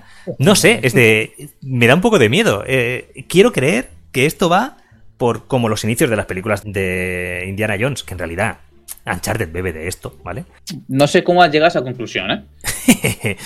Quiero creer que en realidad esto es que, bueno, que aquí van a estar pues contactando con tal persona que les va a dar una pista que les va a llevar a otro país, que no sé qué, antes de que empiece la misión definitiva de la película. Correcto. Quiero creer que va por ahí el tema de que estén visitando tantos países, porque si no, va a quedar esto que va a parecer un cachondeo, va a parecer, va a parecer un mapa de realmente de- del, del Fortnite, es de, con cachitos de todas partes. No sé, no sé, no sé. Eh, pero bueno, a tope con este con esta película de Uncharted. A ver, a ver, esta es la parte buena de, de esta sección, porque lo otro que viene ahora, uff, me cago en la hostia. Sí, sí, digamos que ahí está, esto es lo positivo, ahora viene lo negativo, por lo menos para nosotros, porque yo estoy viendo en Twitter mucha gente a tope con esto y yo no lo puedo entender. El tráiler, no sé si habéis visto el tráiler ya, de Monster Hunter. No, dilo bien, El dilo tráiler de Mila Jovovich, ¿vale? Vale, vale. Es que, hostia, de nuevo otro bodrio dirigido por el marido de Mila Jovovich, que os voy a recordar que es el creador de todos los bodrios hechos de la saga Sil- eh, Silent Hill, no, coño, Resident Evil, ¿vale? Del cine, la cinematográfica, ¿vale? ¿Me puede alguien explicar esto? Eh, no, la verdad es que no te lo puedo explicar. ¿Me puede- Porque eh, eh, por- al final es. ¿Qué decirme que van al universo de Monster Hunter? Universo, ¿vale? A través de un portal y las armas que tienen no les hacen daño a los bichos porque, claro, tienen que hacerse armas con los materiales de los bichos. Sí, ¿no? ¿Y, y- y qué, qué- qué está pasando aquí? Pero ¿Por yo- qué? ¿Por qué se hace esto? No, Os no. recomiendo esos frames en los que sale un soldado americano apuntando con una arma francotirador, pero de lejos. ¿Está mirando? Sí, sí. de lejos. Está mirando de lejos a través del objetivo, pero de lejos. Que dices que estará viendo ahí, ¿vale? Porque lo mira, lo ves con perspectiva. Este, pero- Está tan lejos que ya con el objetivo ve de lejos. O sea, es que, es, es- es que no, hay- no tiene sentido nada de lo que pasa en ese tráiler. Eh, Habrá que ver también de aquí a la película a ver cómo justifican todas estas mierdas. Pero es que a mí ya no me vale lo que me vayan a justificar. Es que, es que es terrible. Es que es terrible. Y cualquiera que haya jugado 5 minutos a un Monster Hunter debería estar arrancándose los ojos. No sé, no sé, no sé. ¿A Bueno, quién se le ocurre? Jugarán eh, con que los monstruos son los de, la- de los juegos y van a jugar a eso. Bueno, Ya sí, está. supongo Eh, que eh, sí. o sea, va a parecerse más a Monster Hunter esta película que no las 16 de Resident Evil a Resident Evil. ah, bueno, eso, eso es- yo lo doy por ¿vale? hecho, claro. O sea, o sea, Sí, sí. eso es la parte positiva. La parte negativa es ¿por qué tiene que ser Mila pa, pa, pa, Monster Hunter?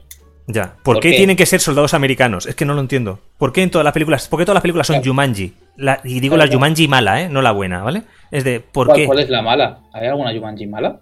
La última Jumanji, tío. Malísima, por favor. es que todas las películas empiezan igual últimamente, tío. Es de- Sí, sí. es- no sé, no sé, no sé. Me he Está muy bien a un universo la- lleno de monstruos. ¿no? la parodia esta de King Kong School Island. Hostia, también la última de. que Y, fíjate. Eso es una parodia de película de todas Sí, hostia, de verdad que me pareció bastante mala, ¿vale? Bastante mala. Sí. Y me da miedo, porque en realidad este tío, el director de esta película, es el director que ha elegido Kojima para que dirija la película de Metal Gear. Pero es que tú crees que va a salir una película buena. de Metal Pero Gear? a- hasta ahora hemos hablado de guion. ¿Es, es, ¿Es también quien escribe el guion? Que- Claro, no lo sé, no lo sé. Ahí, quizá ahí no. Nos hemos, nos Quizá hemos ahí fijado no. sí. de, de historia y Ahí está, puede ser que quizá ahí no, ¿vale? No sé. Bueno, no, no hablemos de la película de Metal Gear que me voy a poner. Yo sigo diciendo que la última Jumanji es buenísima. vale, vale. Y pues espero que hagan segunda parte. la están haciendo. Pues ya está. ¡A tope con! Bueno, pues cerramos la sección de cine y series y pasamos a la siguiente. Bueno, pues una semana más en esta temporada vamos a ir a, a por las recomendaciones a lo que estamos jugando eh, actualmente. Eh, ¿Aquí qué? ¡Oh! Aquí que dice. ¡Oh! oh, Aquí esta semana le estamos dando a demasiadas cosas, creo yo, Eh. Yo creo que sí, que estamos abarcando más de lo que podemos. Sí, sí. Yo estoy un poco disperso. No sé realmente. El hilo no lo sigo de lo que estoy haciendo. Bueno, pues pasemos un poquito por- de puntillas, ¿vale? Por, por algunos de ellos. Picadito, picadito. Sí, picadito y rapidito, va. Eh, Valorant, vamos a abrir con Valorant porque a este le vamos a dar matarile rápido. No mapa. ¿Qué el mapa? ¿Qué el mapa? Que el mapa, porque de momento el personaje Enorme. nuevo no lo hemos Es- podido catar. La Eh, palabra es enorme, este mapa. Es enorme, pero ya no enorme, es súper intrincado, ¿no? O sea, tiene demasiadas Demasiados accesos, demasiadas vueltas tiene esto, ¿no? Creo que hacen falta 10 o, 10 o 15 partidas para acabarle de, de pillar. Con De que pillar jugarlo más. Sí, sí, sí, Sí. sí. A ver, al final, bueno, también que nosotros jugamos en una fiebre de la Spike y ahí no, no hay. De hecho, yo solo he tenido la suerte de que me aparezca solo en fiebres de la Spike, ¿eh? Este mapa de momento. Hostia, yo la primera partida que le eché cuando instalé el parche me salió este mapa. Jo, partida partida larga hablamos, ¿eh? Sí, sí, sí. Y Vale. no sabía dónde meterme, de verdad. Y yo creo que jugué con gente que lo tenía de- desde hace un mes. Es que, claro, es que yo creo que este mapa también va, va a jugar con esto. Es de que si tú juegas bastante a este juego y tienes la suerte de jugar bastante a este mapa, bueno, o no, o juegas con colegas, que te la puedes hacer la personalizada. Aquí, a la que pilles puntos, porque tiene que haber mil puntos en los que ponerte y destrozar al enemigo, ¿eh? Porque tiene demasiados accesos y demasiados recovecos, tío. Es de. Bueno, al final es un mapa nuevo y lo irán mejorando y arreglando, como hicieron con, Veremos. con el que emitieron el, el que emitieron el cuarto mapa, este es el quinto. Cuando lo metieron pasa lo mismo. Bueno, O sea, al principio ah, estaba lleno de fallos y ¿Cuál, esto. cuál y fue el cuarto? Que- Claro, yo creo que lo pillé más tarde. tú ya lo pillaste con el cuarto mapa. El cuarto mapa creo que fue Haven. ¿sí? Vale. Es no el de El de, los los, tres el de los puntos. tres puntos. Vale. Ah, Yo- los tres puntos, sí. Hoy me gusta Puede mucho. ser, puede ser. Y al final es eso. O sea, sí que es, es muy abierto, ¿vale? Y ahí yo creo que eso os juega en contra un poquito de lo. Es más, más rápido, más. Pero te digo que esto. Pero es que es una picadora de noobs esto, ¿eh? Es de. Sí. Si aquí tienes tú un poquito de experiencia, aquí, ah, pillas a chavales que llegan aquí de entrada, de nuevas, y los revientas, ¿eh? Es muy fácil. Que te pierdas por aquí, que te quedes solo en este mapa, es muy fácil. Bueno, Y por cierto, eh, nuevo personaje que llega el día 27, leí. y tiene no, pintaza. Kai. A mí, a mí el personaje. mm, He estado, he estado informándome y no tiene tan buena pinta como parece, ¿eh? ¿No? Porque todas las habilidades que tiene, ¿Sí? que no sea la de curar, eh, se pueden destruir. Ah, sí. sí, sí. Ah, bueno, O sea, claro, ¿tú supongo crees- que el lobo este que lanza. Vale, vale. Correcto. Y, y la cegadora, que es el pájaro, también se puede destruir. Vale, vale. Aunque ahí tiene un pequeño fallo que supongo que lo acabarán arreglando, porque cuando el personaje ciega, ¿Sí? dice cegado. Ah, sí. Entonces tú puedes tirarlo sin saber si hay alguien, escuchas cegado y es que has cegado a un enemigo. Ya sabes que en esa sala hay un enemigo. Bueno, pues también entiendo que eso es parte. Está bien. sí. Claro, es de si, si me puedes matar a estos bichos, por lo menos dame algo a favor, ¿sabes? Es de. Bueno. y la, la cura que es en área tienes que tener cuidado porque si hay un enemigo también le cura. Ah, sí. O sea, curas Sí, sí, a sí. una zona en concreto.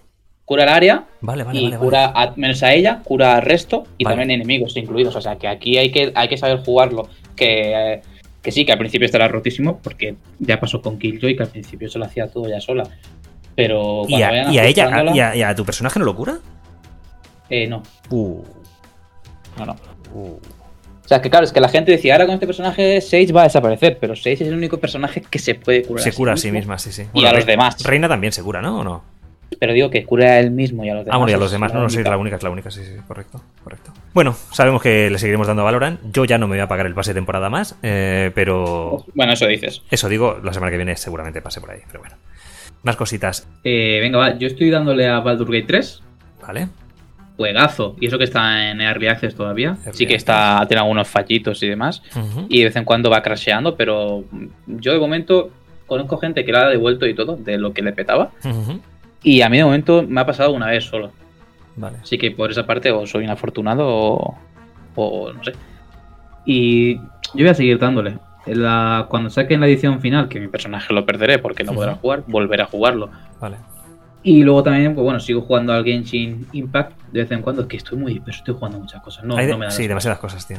Genshin Impact yo lo tengo instalado, aún no lo he catado, ¿eh? Pues vas tarde ya. Ya, ya, ya está todo el mundo en nivel 16, ¿es? El último nivel. Ya, no, que va. No hay nivel, nivel final creo que es el 50. Ah, vale, pero se abre el multiplayer, ¿es en el 16 o en cuándo sí, era? el multiplayer se abre el 16. Vale, vale, vale. Ya he probado el multiplayer, hice un par de eventos multiplayer. Y bueno. ¿Qué son raids o qué son?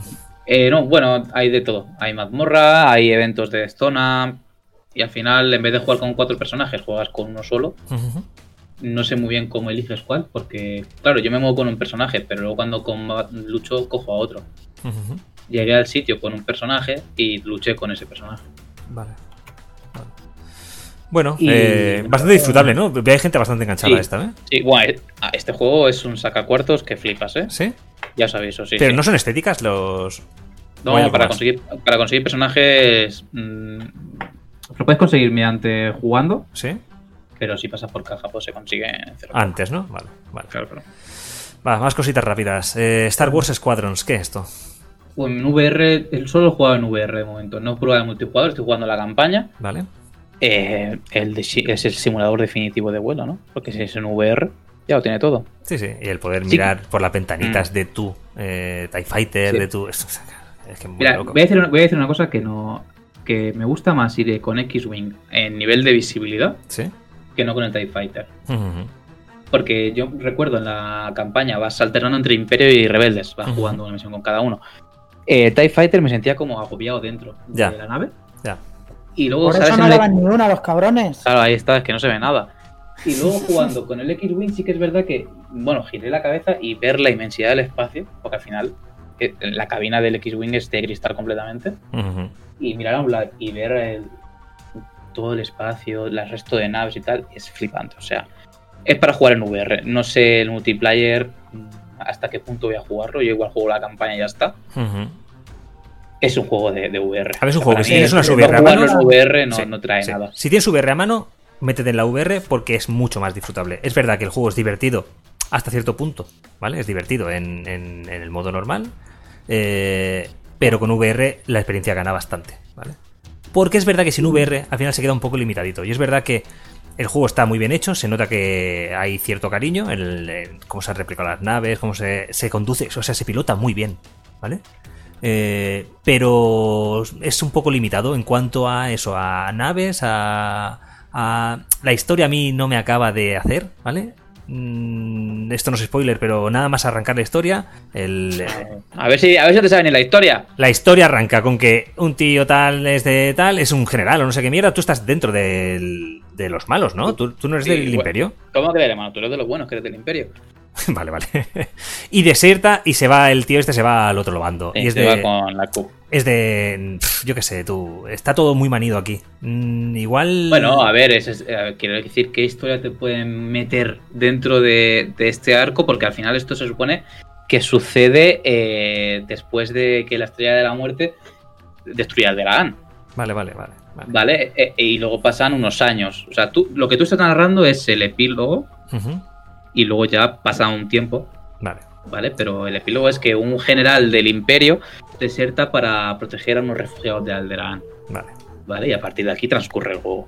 Bueno. Es que, tampoco pueden añadirte mucho más porque la historia ya está contada. Ya, ya, bueno, pues a lo mejor eso. Pues es que yo no digo que sea culpa de los que han hecho el juego. Pero digo de que, bueno, de que el juego está eso limitadito. Y es verdad que está limitadito.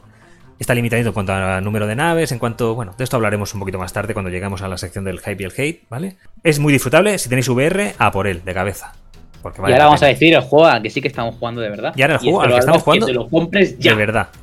Álvar, lánzate ahí de cabeza. Son 10 euritos. 12 me Tengo parece que mis vale. ganas, mis ganas, que no, que me da miedo. Que Álvar, que no da miedo, que nos me reímos, que nos reímos. algo. ¡Fasmofobia! ¡Ay, qué bueno Oh. es! ¡Qué bueno es! Aquí tienes que meter la música de los fantasmas. Sí, sí, sí. Oh, madre mía. Eh, Phasmophobia, que es ese juego indie, super indie, pero super, super indie, ¿vale? Eh, en el que somos cazadores de fantasmas, te metes en una serie de casas encantadas, ya puede ser una casa, un, un chalet unifamiliar en un barrio, ¿vale? De un Madrid. instituto, un Sí, sí. manicomio, es que hay muchas. Hay, muchas hay, cosas. una, hay una granja, ¿vale? Perdida ahí en la América profunda. eh, bueno, pues entras allí a buscar un fantasma, ¿vale? Y sois un grupo de, creo que es cuatro es el máximo, ¿verdad? De Sí, personas. cuatro. Cuatro personas, vais con una caravanita allí, una furgoneta, en la que alguien se puede quedar en la base o no, ayudando a sus compañeros. Yo en y, la base, o sea, soy una máquina. y aprovechando una serie de herramientas que tienes por defecto en el juego y que puedes ir ampliando tú conforme vas ganando experiencia y dinerito, ¿vale? Porque son misiones en las que tú tienes que descubrir al fantasma, pues te ayudas para esto, para descubrir qué tipo de fantasma es el que hay ahí dentro, ¿vale? Y digamos que ya está, ¿no? Porque tú en realidad no cazas al fantasma, ¿no? Eh, bueno, descubres que. Es que realmente no eres un cazafantasmas, eres el perito. Claro, claro, tú vas allí a pasar el parte, es de mira que lo que tienes aquí es un ente. ¿eh? Y, y luego llegan los cazafantasmas. Llama a Tristram. Breaker para que te lo caces Claro, si quieres. es terrible. Llama, llama al padre Carras que te lo arregla. Claro, claro, él viene allí y te lo arregla. Pues eso. Un eh, juegazo, un juegazo. bueno, pues el juego, A ver, un juego por 10 euros y lo bueno es que se puede jugar tanto en VR como en. como sin VR. De momento no hemos tenido huevos a meternos con las VR, ¿vale? A ver, no es que no, es que no tengamos huevos. No, no, es dilo que, claro, no eh, tenemos huevos. No, no, no, no. Si yo voy ya con la polla fuera por la casa. Tú ya lo has visto que yo Sí, voy sí, en sí. plan a lo loco. Eh, lo que pasa es que la cosa es que es un juego que los controles no son muy amigables. No, no, no lo son. Sin, sin jugar en VR. Y, y me da miedo meterme a jugar en VR y no saber ni sacar el libro. Bueno, pues igual la cosa hasta mejora. ¿eh? Igual la cosa está mejora, porque eh, digamos que el soporte para VR de Phasmophobia es nativo. Nativo. Sí, sí, no es como el GTFO este, que hay que pasar por, por un mod, ¿vale? Eh, GTF no, no, tenemos que probarlo más. tengo que probarlo, sí, porque le dimos un poquito y la verdad que a mí es muy pintón, ¿vale? Un poco limitadito también el tema de los, de los malos y demás, de los, de los monstruos, pero, pero es bastante pintón. Y en VR a lo mejor hasta, hasta mola más. Pero bueno, Phasmophobia, que lo juguéis, que lo juguéis con amigos, que vale la pena, que por el precio que todo tiene... con amigos, sobre todo Sí. con amigos. Y El- jugad con el, con el audio del juego. Si podéis con el audio del juego, que no siempre deja, ¿eh? porque el juego, ya os digo, que es un indie muy indie y a veces tiene algún Bueno, problema con el servidor. no, es que, no es que no deje que el servidor de voz está petado de la gente Ahí que está. jugando. Se peta porque hay mucha gente jugando a esto. Es el juego del momento, ¿vale? El juego de terror del momento. Y es que te echas unas risas. Te cagas de miedo, pero te echas unas risas. La verdad que vale la pena. ¿Tenéis algún gameplay en el Ah, sí, canal sí, de en el YouTube? canal ahí de esto. Eh, parece Y- atractivo como lo contáis, igual me lo Eh. No, no, en serio, Álvaro, píllatelo y jugando nosotros te vas a partir de risa. Es que, sí, porque es que nos reímos, tío. Cerezo- o sea, al final es un juego de estrategia, ¿vale? Sí. Eh, haciendo X acciones, sacas al fantasma a la luz, ¿vale?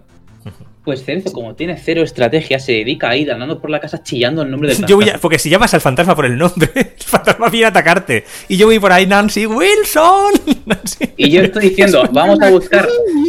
Pues, al final, el fantasma suele estar en una habitación, ¿vale? Entonces tú detectas que hay habitaciones, pones todos los aparatejos allí y luego la invocas. O lo invocas al fantasma para que interactúe con los objetos. ¿Vale? Porque hay fantasmas que salen eh, cuando vas solo y otros que salen cuando vais en grupo. Algunos escriben en, en libretas que dejas por ahí, algunos no. Algunos dejan huellas, Sí. otros no. Entonces tienes que desvelar qué tipo de fantasma es siguiendo todos estos tipos de, de pruebas, ¿vale? Y claro, yo, yo voy ahí súper... ¿Tiráis de Oculus, la tienda de Oculus, o vais con Steam? No, con es Steam. Steam, con es Steam. Vale, vale. Steam, 10-12 horitos y... 11, 11 en Steam está por 11. euros, Vale, y luego esto Pero pues bueno, tiene soporte para las VR, te las pones y entonces juegas a través de la Steam VR este, a través de las Sí. Oculus, ¿vale? O sea que... Y con el sí.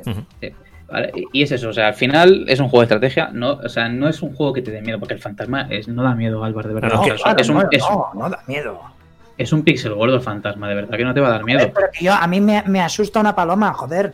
Pero es, es un juego de que transmite tensión, pero si Sí, es, es te, tensión. ab- Es tensión. te abstraes de la tensión. De hecho, te da no menos, menos miedo el, el fantasma cuando sale que el rollo que Sí, te está sí. montando tú en tu puta cabeza el rato que llevas ahí buscándolo. Es, de, Sí, sí, sí. es que es así de fácil. Al final juega mucho con el sonido Sí. y por eso decíamos de jugar con el chat de voz, porque tú, eh, por el chat de juego, eh, es un tema de distancia. Si tú te alejas de tus compañeros, Ah. no te Está escuchan, bien hecho, está bien hecho. Sí, ¿vale? sí, sí. Tienes que hablar por radio. Si juegas por el Discord, pues te estás oyendo todo el rato. Claro, si, si yo juego, hablo a la derecha de alguien, él me escucha por la derecha. Si me voy alejando, cada vez me escucha más lejos, llega un punto que deja de Y escucharme. entonces tenemos que hablar por la radio. Claro, entonces tienes que hablar con radio. Y, y eso, es- eso es, a mí es lo que más, más atractivo me parece del juego, es esto, ¿eh? Sí, eso mola. eso Y ya mola. te digo que, que sí, que bueno, que es tensión, pero no es miedo. No es miedo de soñar luego con ello.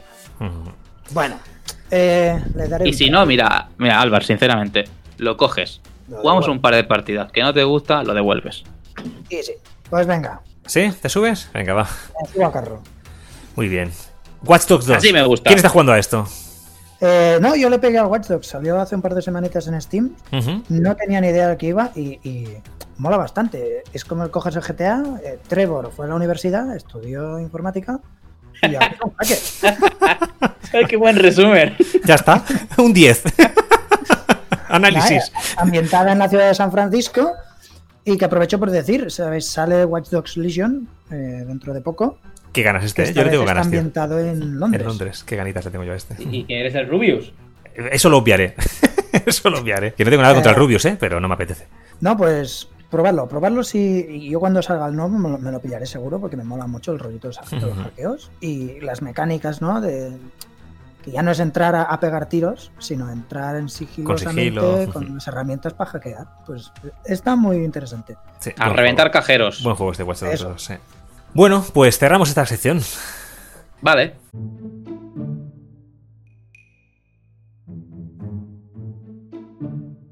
Vamos allá con la de VR. Aquí sí que vamos a pasar rapidito, ¿eh? Porque se nos está yendo la cosa muy, muy de las manos ya, ¿eh? Pero si aquí la, esta es la sección más larga. ¿Esta es la Si sección más larga? ¿Cuándo va a hablar Álvaro? ¡Oh, Álvar! Es Bueno, verdad. Podemos hacer, podemos hacer, si queréis, la. Claro, me llegó ayer el, el- las Oculus Quest 2. Ujú. Mm, mira, las abrió mi novia de la caja y se las puso. O sea, a mí ni, ni casi ni me dio tiempo a probarlas. y no, no te sabría hacer ahora mismo una review. Vale. Te puedo hacer una review de, del unboxing. Sí, son blanquitas. Eh, hay que decir, eh, ayer por la noche, después de dejarlas, ah, una hora, Sí. ya le vi una, una marca de mierda que la había dejado. Es que tiene pinta. Alba, sí. Hay que lavarse, Alba. La, la higiene es lo importante. Venía yo, venía yo de la montaña, ni me duché porque me habían llegado. Y será verdad. lo que pasa, lo que pasa. Qué marrano eres. Es un cerdo, es un cerdo. ¿Qué hacéis vosotros cuando os llega una joya como estas? Andáis claro, andáis claro. todo el día afuera, pero os llega a casa. Menos mal que no te pilló en el váter. Claro, yo desinfecto, yo desinfecto la casa antes de, de abrirla siquiera. Tú imagínate que le entra una moto de polvo a ese artículo sagrado. A ver, es verdad que esto se va a llenar de mierda enseguida, ¿eh? O sea, Sí, por sí, eso creo que le han no quitado el tema este del- de la tela, se lo han quitado, ¿eh? Y creo que es porque ya saben que poniéndolas en blanco vas a tener que darle con alcoholcito bastante a menudo, ¿vale? Ha cambiado, bueno, he visto el, el audio, el, el strap este, el agarre que tienes para la cabeza. Sí.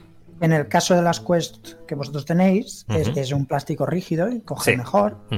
Aquí han puesto una tela que sí, es bastante flexible, pero yo creo que esto con el tiempo se va a dar de sí, no va a aguantar muchas horas. Porque aquí jugarán a venderte el Pro. A ver, yo aquí tengo, tengo, tengo varias cosas que decir sobre esto. El otro día, eh, un, un compañero, eh, hablando por, por Twitter con él, comentaba que... conversación más amena. Sí, Yo la, sí. la seguí. Sí, sí.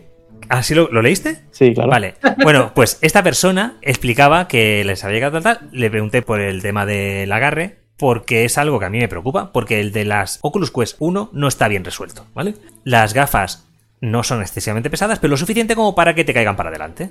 Y digamos que el agarre que tiene por defecto no consigue mantenértelas bien en la cabeza, por mucho que tú juegues con las correas estas con, con velcros y hostias, no te aguantan bien. Entonces tienes que empezar a tirar de cositas que busques por ahí, eh, de tiendas más o menos oficiales o de AliExpress, como correas y tal, que hacen que la sujeción sea un poquito mejor y no pese tanto esa gafa en tu cara y te deje unas marcas como las de Iker Jiménez el día que las probó en su programa, ¿vale?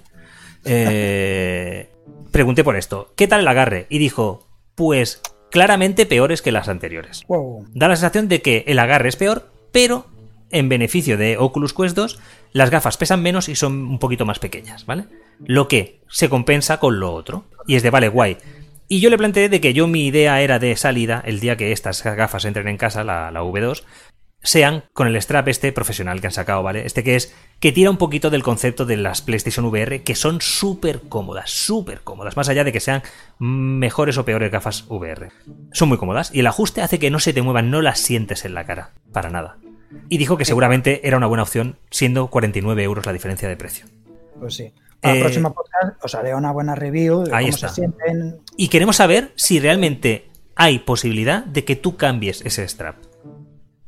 ¿Vale? Sí, vale. Sí, si sí, el sí. que viene por defecto tú crees que es intercambiable, si vas a poder ponerle otro más adelante, o si es el que hay y vas a tener que ingeniártelas para luego mejorar ese agarre. Esto es algo Os diré. que sería interesante de saber, ¿vale? Esto en el próximo capítulo. Ah, sí me gusta. Eh, más allá de eso, ¿qué tal lo que has probado? Eh, ¿Juegos? Sí. ¿Dices de juegos? Sí. Eh, me jugué una partida al Rec Room. ¿Sí? O sea, claro, no, no tengo el adaptador del tipo C, no lo pude enchufar a PC. vale, o sea, no has catado... Tengo- Vale. Claro. Vale. Donde tengo los juegos ya descargados, así que nada, me, me descargué el Steam. de- Vale. desde, ay, ¿qué digo el Steam? Eh, desde la Oculus Store, Sí. me puse el Rec Room y me jugué en Paintball. Vale, vale, vale. poco más. Además, pasa que no me puedo comprar nada porque no sé si os ha pasado a vosotros. Pero ¿Qué? yo al configurarlo me venía con el pin, un pin de Oculus que yo he puesto o algo. ¿Ah, sí? Pues Mm, cuando tengo que comprar, tengo que meter el pin. Yo no tengo ni puta idea de qué pin he puesto. Y lo hice ayer todo. Bueno. eres muy, eres muy disperso, Alba. ¡Qué, qué ¿qué desastre! ¡Qué desastre! ¡Qué Ah, también te digo que tú teniendo juegos ya de Steam VR y tal, no, no merece la pena que te los compres. A no ser que sea un juego exclusivo de Oculus que quieras jugarlo. Sí, que exacto. al final exclusivo de Oculus hay cuatro. Y hay cuatro que vas a querer jugar sin cables. Porque a mí se... exacto, tiraré principalmente de, de Steam. Hmm. Porque me imagino no hay manera de jugar juegos que tienes en Steam sin el cable. No, no, eso es imposible. Por eso hay juegos, yo por ejemplo, bueno, y creo que Alberto también se ha comprado el Beat Saber en dos plataformas, ¿vale? Porque para mí el Beat Saber es un juego que vale la pena jugar sin cables, ¿vale? Eh, correcto, sí, sí. Y el Super Hot es otro juego que vale la pena jugar sin cables, ¿vale? Sí, sí, sí. Son los dos que tengo, ¿eh? Sí, para- el Arizona Sunshine, pues mejor juégatelo con cable si no quieres ver unos... Bueno, ojo, que ahí vamos a hablar ahora también un poquito de esto. Ha mejorado los juegos de una forma bastante sustancial, ¿eh? Yo he visto comparativas y buscaroslas por internet, de momento nosotros no tenemos esto, ¿vale? Pero buscaros comparativas de cómo ha mejorado Super Hot o Arizona Sunshine, por ejemplo, jugarla en las Oculus eh, Quest 1 y en las 2, y digamos que las Oculus Quest 2 dan una- un acabado bastante similar ya al de jugarlo con cable, ¿eh? Uh, Bueno, Ojo. pues mira, es, es una buena de esto. La- pero al final, Alvar, vas a jugar con cable porque los juegos que tenemos son de Steam, casi Sí, todos. los más tochos y tal. Sí, si quieres sí. jugar con tus amigos que somos los que estamos aquí, no necesitas. Sí. pues sí. Pues esos cómpratelos con cable. Ya te digo, pero va a haber juegos que vale la pena mirar esas comparativas, ¿vale? A partir de ahora. Porque. Y, y hablando de Beat Saber, ¿Qué? ¡Oh, el Beat Saber! Que estuvimos ayer dándole al modo multiplayer. ¿Qué tal está? Eh, está ¿Cómo- muy bien resuelto, creo yo. Esperaba yo- que esto fuera falta- rarete. yo creo que le faltan cosas, ¿eh? Por lo ¿Sí? Pueden añadir más cosas. Sí, porque al final es un tema de a ver quién hace la puntuación más alta. Sí, a ver, vamos a explicar cómo funciona esto. Lo hemos jugado solo, eh, se puede jugar en rooms de hasta 5 personas, nosotros lo hemos catado uno contra el otro. ¿Cómo funciona esto? Digamos que Beat Saber, a poco que hayáis visto, sabéis que es un carril por donde van viniendo una especie de cubos con unas flechas o no, que te van marcando el sentido en el que tienes que romperlas con tus espadas. Cada una de un color para que tú sepas con qué mano es con la que tienes que darle. Con qué espada, ¿vale? Con qué saber, ¿vale? Aquí lo que hace es cuando juegas contra otro compañero en multiplayer, lo primero que tienes que hacer es generarte tu avatar, tu avatar, que no se va a aparecer en ti en nada, o sea que montatelo lo más friki que quieras, con el pelo Bueno, de ni- el punta. niño se parece un poco a mí. Sí, se parece en ti, vamos, va, me voy a callar. Bueno, entonces, te creas tu avatar y entonces cada uno de tus colegas tendrá un avatar y cuando juegas contra otro, digamos que tu carril sigue estando como siempre, lo tienes de cara, te vienen de delante para, para hacia ti y tú ves a tu compañero a un lado, en este caso, en mi caso era a la izquierda, ¿vale? Correcto. Veía al avatar de, de Ner y estaba ahí y a él le venían en sentido contrario. Digamos que tú lo ves de cara a él. Estáis como enfrentados cara a cara. Entonces tú ves a él cómo le van llegando los cubos y cómo le va dando, ¿vale? Para mí eso está bastante bien resuelto. Que le faltan mierdas, como que cada vez que yo consiga un combo de 8 a ti te lance algo que sea... que te reste. Sí, eso es lo que digo. O sea, falta Sí. interacción con el otro, porque al final es. Eh, pones la canción, eh, a ver quién hace más puntos. O pones la canción en Expert Plus, a ver quién tarda menos en salirse Eso de la es. canción. Vale, ¿cómo funciona también esto? Si uno falla, si uno... A ver, falla. Tú vas viendo, en realidad, todo el rato en el suelo, en qué posición vas. Si vas tú mejor que tu compañero y los puntos, ¿vale? Pero, eh, digamos que ahí va a ganar uno o el otro, el que quede primero, pero si a uno de los dos lo eliminan, el otro sigue jugando y tú puedes seguir viendo la partida del otro en O tres modos. o te la cortan si se la, eh, de la O, como, o si soy yo, ¿eh? que te da la puta rabia, pues cortas la partida y a tomar por culo todo el mundo, ¿vale? Se acabó. Pero lo normal es que tú eres eliminado y entonces ves a tu compañero, a tu, a tu contrincante, ¿vale? Ves la partida de tu contrincante, pero no la ves en primera persona. Supongo que eso sería un poquito invasivo. Entonces lo que haces es ver al avatar de tu, de tu amigo de forma eh, lateral, para un lado, para el otro, o bien en tres cuartos. ¿Sabéis esos vídeos que graba la gente que tiene unas VR de verdad, de estas que tenían sensores y cámara, y veías a la gente jugando a Beat Saber como desde el lado, en tres cuartos? Sí, que estoy utilizando el lead. Eso es, ¿vale? Pues esto es como tú ves ese avatar de tu, de tu compañero, cuando tú eres eliminado y sigue el otro. Ya, Eh, a mí como no me llegaron a eliminar, Claro, tú esto no lo llegaste a ver. Yo te gané una partida, esto hay que decirlo. y el resto no. Y el resto no, pero no sabemos quién hubiera ganado. Ah, no, tú me ganaste una también que aguanté. Al final, una sí que aguanté, es verdad, es verdad. Bueno, bastante interesante y bastante bien resuelto. A falta de que esto lo vayan mejorando, incluso eso, mm, puedas lanzar bombas a tu. O, Sí. o yo vería interesante que añadieran un modo cooperativo, ¿no? Que en el mismo carril estuvierais los dos y Pues a cuatro, a un- Pues tampoco estaría mal, tampoco estaría mal. Pero Eh, supongo que irán añadiéndolo. ir añadiendo cosas. Ahora que vamos a ser tres ya con este tema, a ver si vemos cómo se resuelve el tema 3. Bueno, ahora yo supongo que 3 será que yo veré a Ner a la izquierda y a ti a la derecha, entiendo. Eh, algo así será, algo así será. Claro, cuando son 5, ¿cómo coño se ven? No lo sé, no lo sé. Es un círculo. Lo, lo probaremos. Claro. Oh, pues también podría ser. También Quizá podría ser. poner las canciones en 360 y esto para el multiplayer. Bueno, bueno, a ver, poco a poco ac- acaba de salir y tiene, tiene mucho margen de mejora. Pues sí. Pero lo que han hecho está muy bien. Bastante bien, sí, bastante bien. Y no, no, tuvo, no tiene fallos, ¿eh? Yo no encontré ningún problema. Más allá de que le di una hostia a la estantería, ¿vale? Porque estaba jugando en una habitación pequeña y... Eso dice siempre. Me han matado porque le he pegado un golpe a la tontería. Pero que la hostia fue de tal calibre que ese mando se paró. O sea, Fuide, ya me lo he cargado, ya me lo he cargado. Bueno. Ya se ha roto el juguete. Ya se ha roto el juguete. Va, pues vamos a salir del Beat Saber. Y sí me gustaría eh, que destacáramos aquí eh, un proyecto que se está desarrollando en nuestro país y que tiene bastante buena pinta.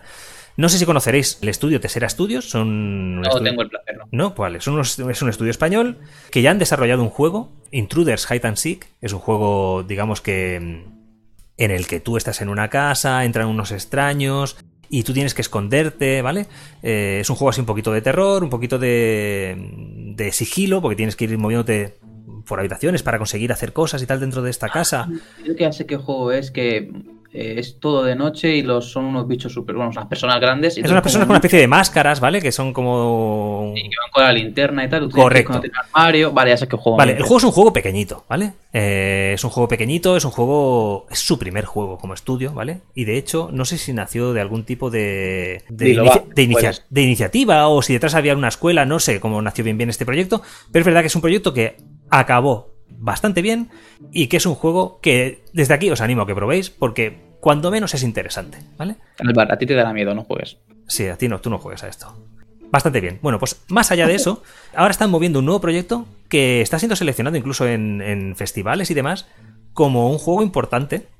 Y es este Root Rise of the Revolution.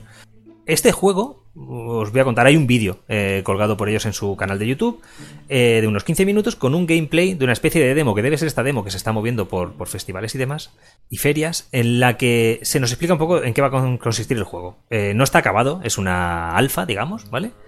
Pero sí que cuenta la historia de que, digamos que en el año 2074, creo recordar, igual acierto y todo, aparece el primer robot con inteligencia artificial y autónomo. En el año 1100 y no sé qué, también me lo estoy inventando, eh, año 2100 no sé qué, eh, forman su primer partido político los robots. Año 2000 no sé qué, se funda la primera ciudad robótica, Root, ¿vale? Es la primera ciudad robótica y digamos que el gobierno es de los robots.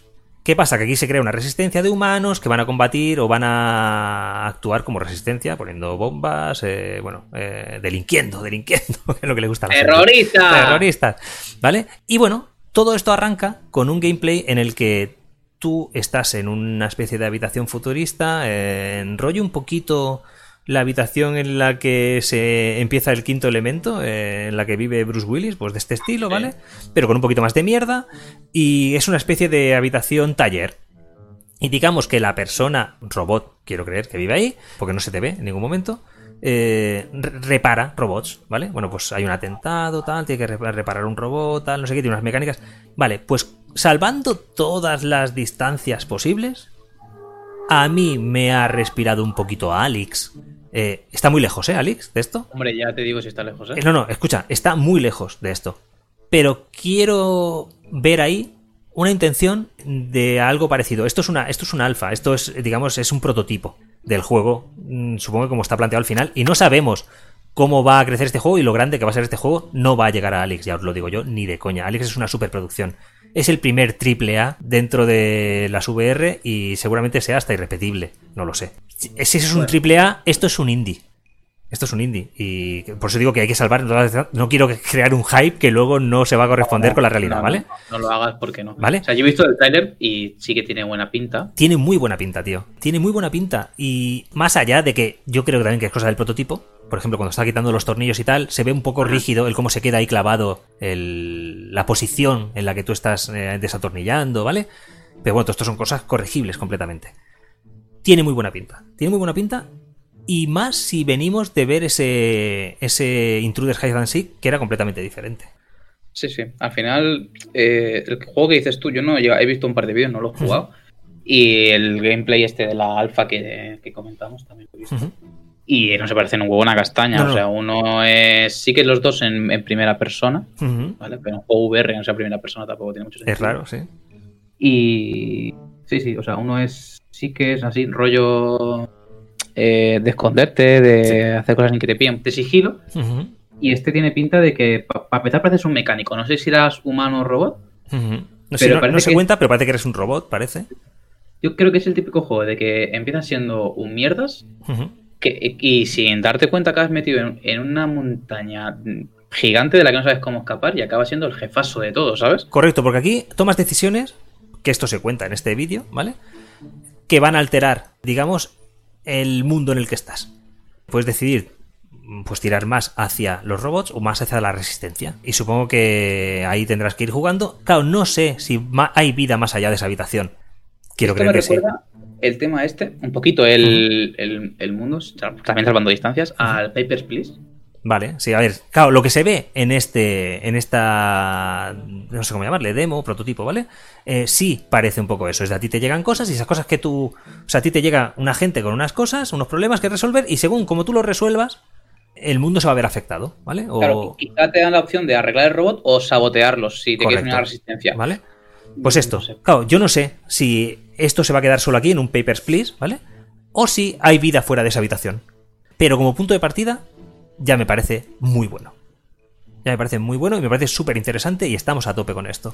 Habrá que seguir este proyecto. A ver si tenemos la suerte de poder hablar con ellos. Incluso vamos a intentar a ver si podemos hablar con Tesera y que nos cuenten un poquito más sobre el proyecto y, y por sí, yo creo que yo creo que sí. A ver si no, nos dejan probarlo un poquito y hacemos un artículo en 3DA. Estaría guay. Y esto nos lleva... Eh, va a ser muy rapidito. A que en España mm, yo me alegro muchísimo de que parezca que, que haya un vivero de videojuegos VR digamos que hay un caldo de cultivo generando cosas interesantes, tío. A tope con esta gente de Tesera Studios y a tope con toda esta gente que está invirtiendo sus esfuerzos y su dinero en intentar sacar juegos que sean experiencias eh, disfrutables. Y más allá de todo esto y sin extenderme más, quiero comentar por ejemplo el caso de Red Matter, que es un juego que de verdad es de lo mejor que vais a jugar en VR, es de las mejores experiencias que hemos jugado en aquí y está eh, desarrollado por Vertical Robot, que es un estudio español. Estudio español que tiene a gente en el equipo que ha participado en juegos importantes, como los Castlevania Lost of Shadow o, Spec Ops The Line. O sea, vienen, vienen, de buenos juegos, ¿vale? De buenos juegos que han sido referencias a nivel mundial, porque los Lords of, the Shadow eh, del Castlevania son, son juegos importantes. Bueno, pues con su pequeño estudio, Vertical Robot han generado Red Matter, que para mí es de las joyitas que hay en la Sí, Álvaro, si no lo has probado, este también te lo recomiendo. Sí, sí. ¿Estás mirando ahora algún tráiler? Porque habla muy bien de él. Es que es muy buen juego, ¿eh? O sea, es muy buen juego. Si no lo sabes, que es un juego español, incluso lo disfrutas hasta a lo mejor más, porque es lo típico de que lo de casa lo valoramos menos. Es un juego. Venga, hombre, eso es muy antiguo, bueno, como tú. Bueno, está. Yo soy de otra generación, ¿eh? Yo soy de la generación que nos lavaban en palanganas. Pues eso, que me alegro un montón de que haya un, un ecosistema, un, un, caldo de cultivo tan interesante aquí en este país y de verdad animamos a todos estos estudios a que, a que continúen porque están haciendo un trabajo muy, muy brutal. Y con esto cerramos la sección de VR. Ha quedado buenísima. Buenísima.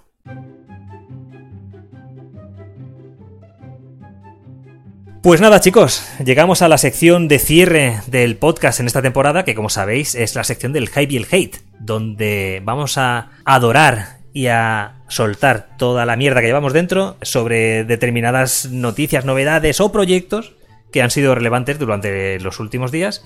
Y esta semana, contra todo pronóstico, parece que vamos a dar más amor que odio. ¿eh? Eh, ya es raro esto, ¿eh? Qué raro, es raro. O sea, disfrutar estos momentitos de, paz, porque esto seguramente no se va a repetir. ¿Habéis visto? ¿Habéis visto ese avance de el Miles Morales, el nuevo Spider-Man de la PS5, bueno, y de PS4? Con el traje en el que Miles lleva a un gatito dentro de la mochila. Sí, sí, sí. Eh, a topísimo con esto. Pero es que el gato te ayuda en, digamos, en, en, el movimiento final en el que matas al, enemigo. Es brutal, brutal. A tope, a tope. Cualquier gato, cualquier juego que incluya un gato o un perrete y que puedas interactuar con él, a tope con eso. A tope con eso. ¿Qué más cositas tenemos por aquí? A ver, mejoras en el frame rate del Ghost of Tsushima. Bueno, ¿esto qué? Esto tampoco es para darle demasiado amor, ¿no? Sí, bueno, sí, todo lo que sea mejoras de un juego que ya ha salido gratis, siempre es para darle amor. No, claro, entendemos que aquí no va a haber mejora visual, o no de entrada y no gratuita, pero sí se está filtrando de gente que ya ha catado estos juegos, eh, la retrocompatibilidad de, PlayStation 5, y que este juego es de los que se beneficia muy mucho, sobre todo en los tiempos de carga y en el frame rate. Se ve que... A ver, es que un juego que ha salido hace dos meses de esta consola que no se beneficie de las mejoras de la siguiente generación, siendo la misma consola. Bueno, sí. Me haría raro a mí, ¿eh? Sí, sí, sí. Claro, todo lo mal que parece que se está haciendo con el tema del Spider-Man, que es un, remake, según dicen ellos, que no deja de ser un remaster, no deja de ser mejorarle las texturas y demás, por mucho que nos lo quieran vender como, como una nueva versión del juego, para mí es el mismo juego. Ya no el Miles Morales, el, el Miles Morales ¿eh? hablamos del, del Spider-Man normal.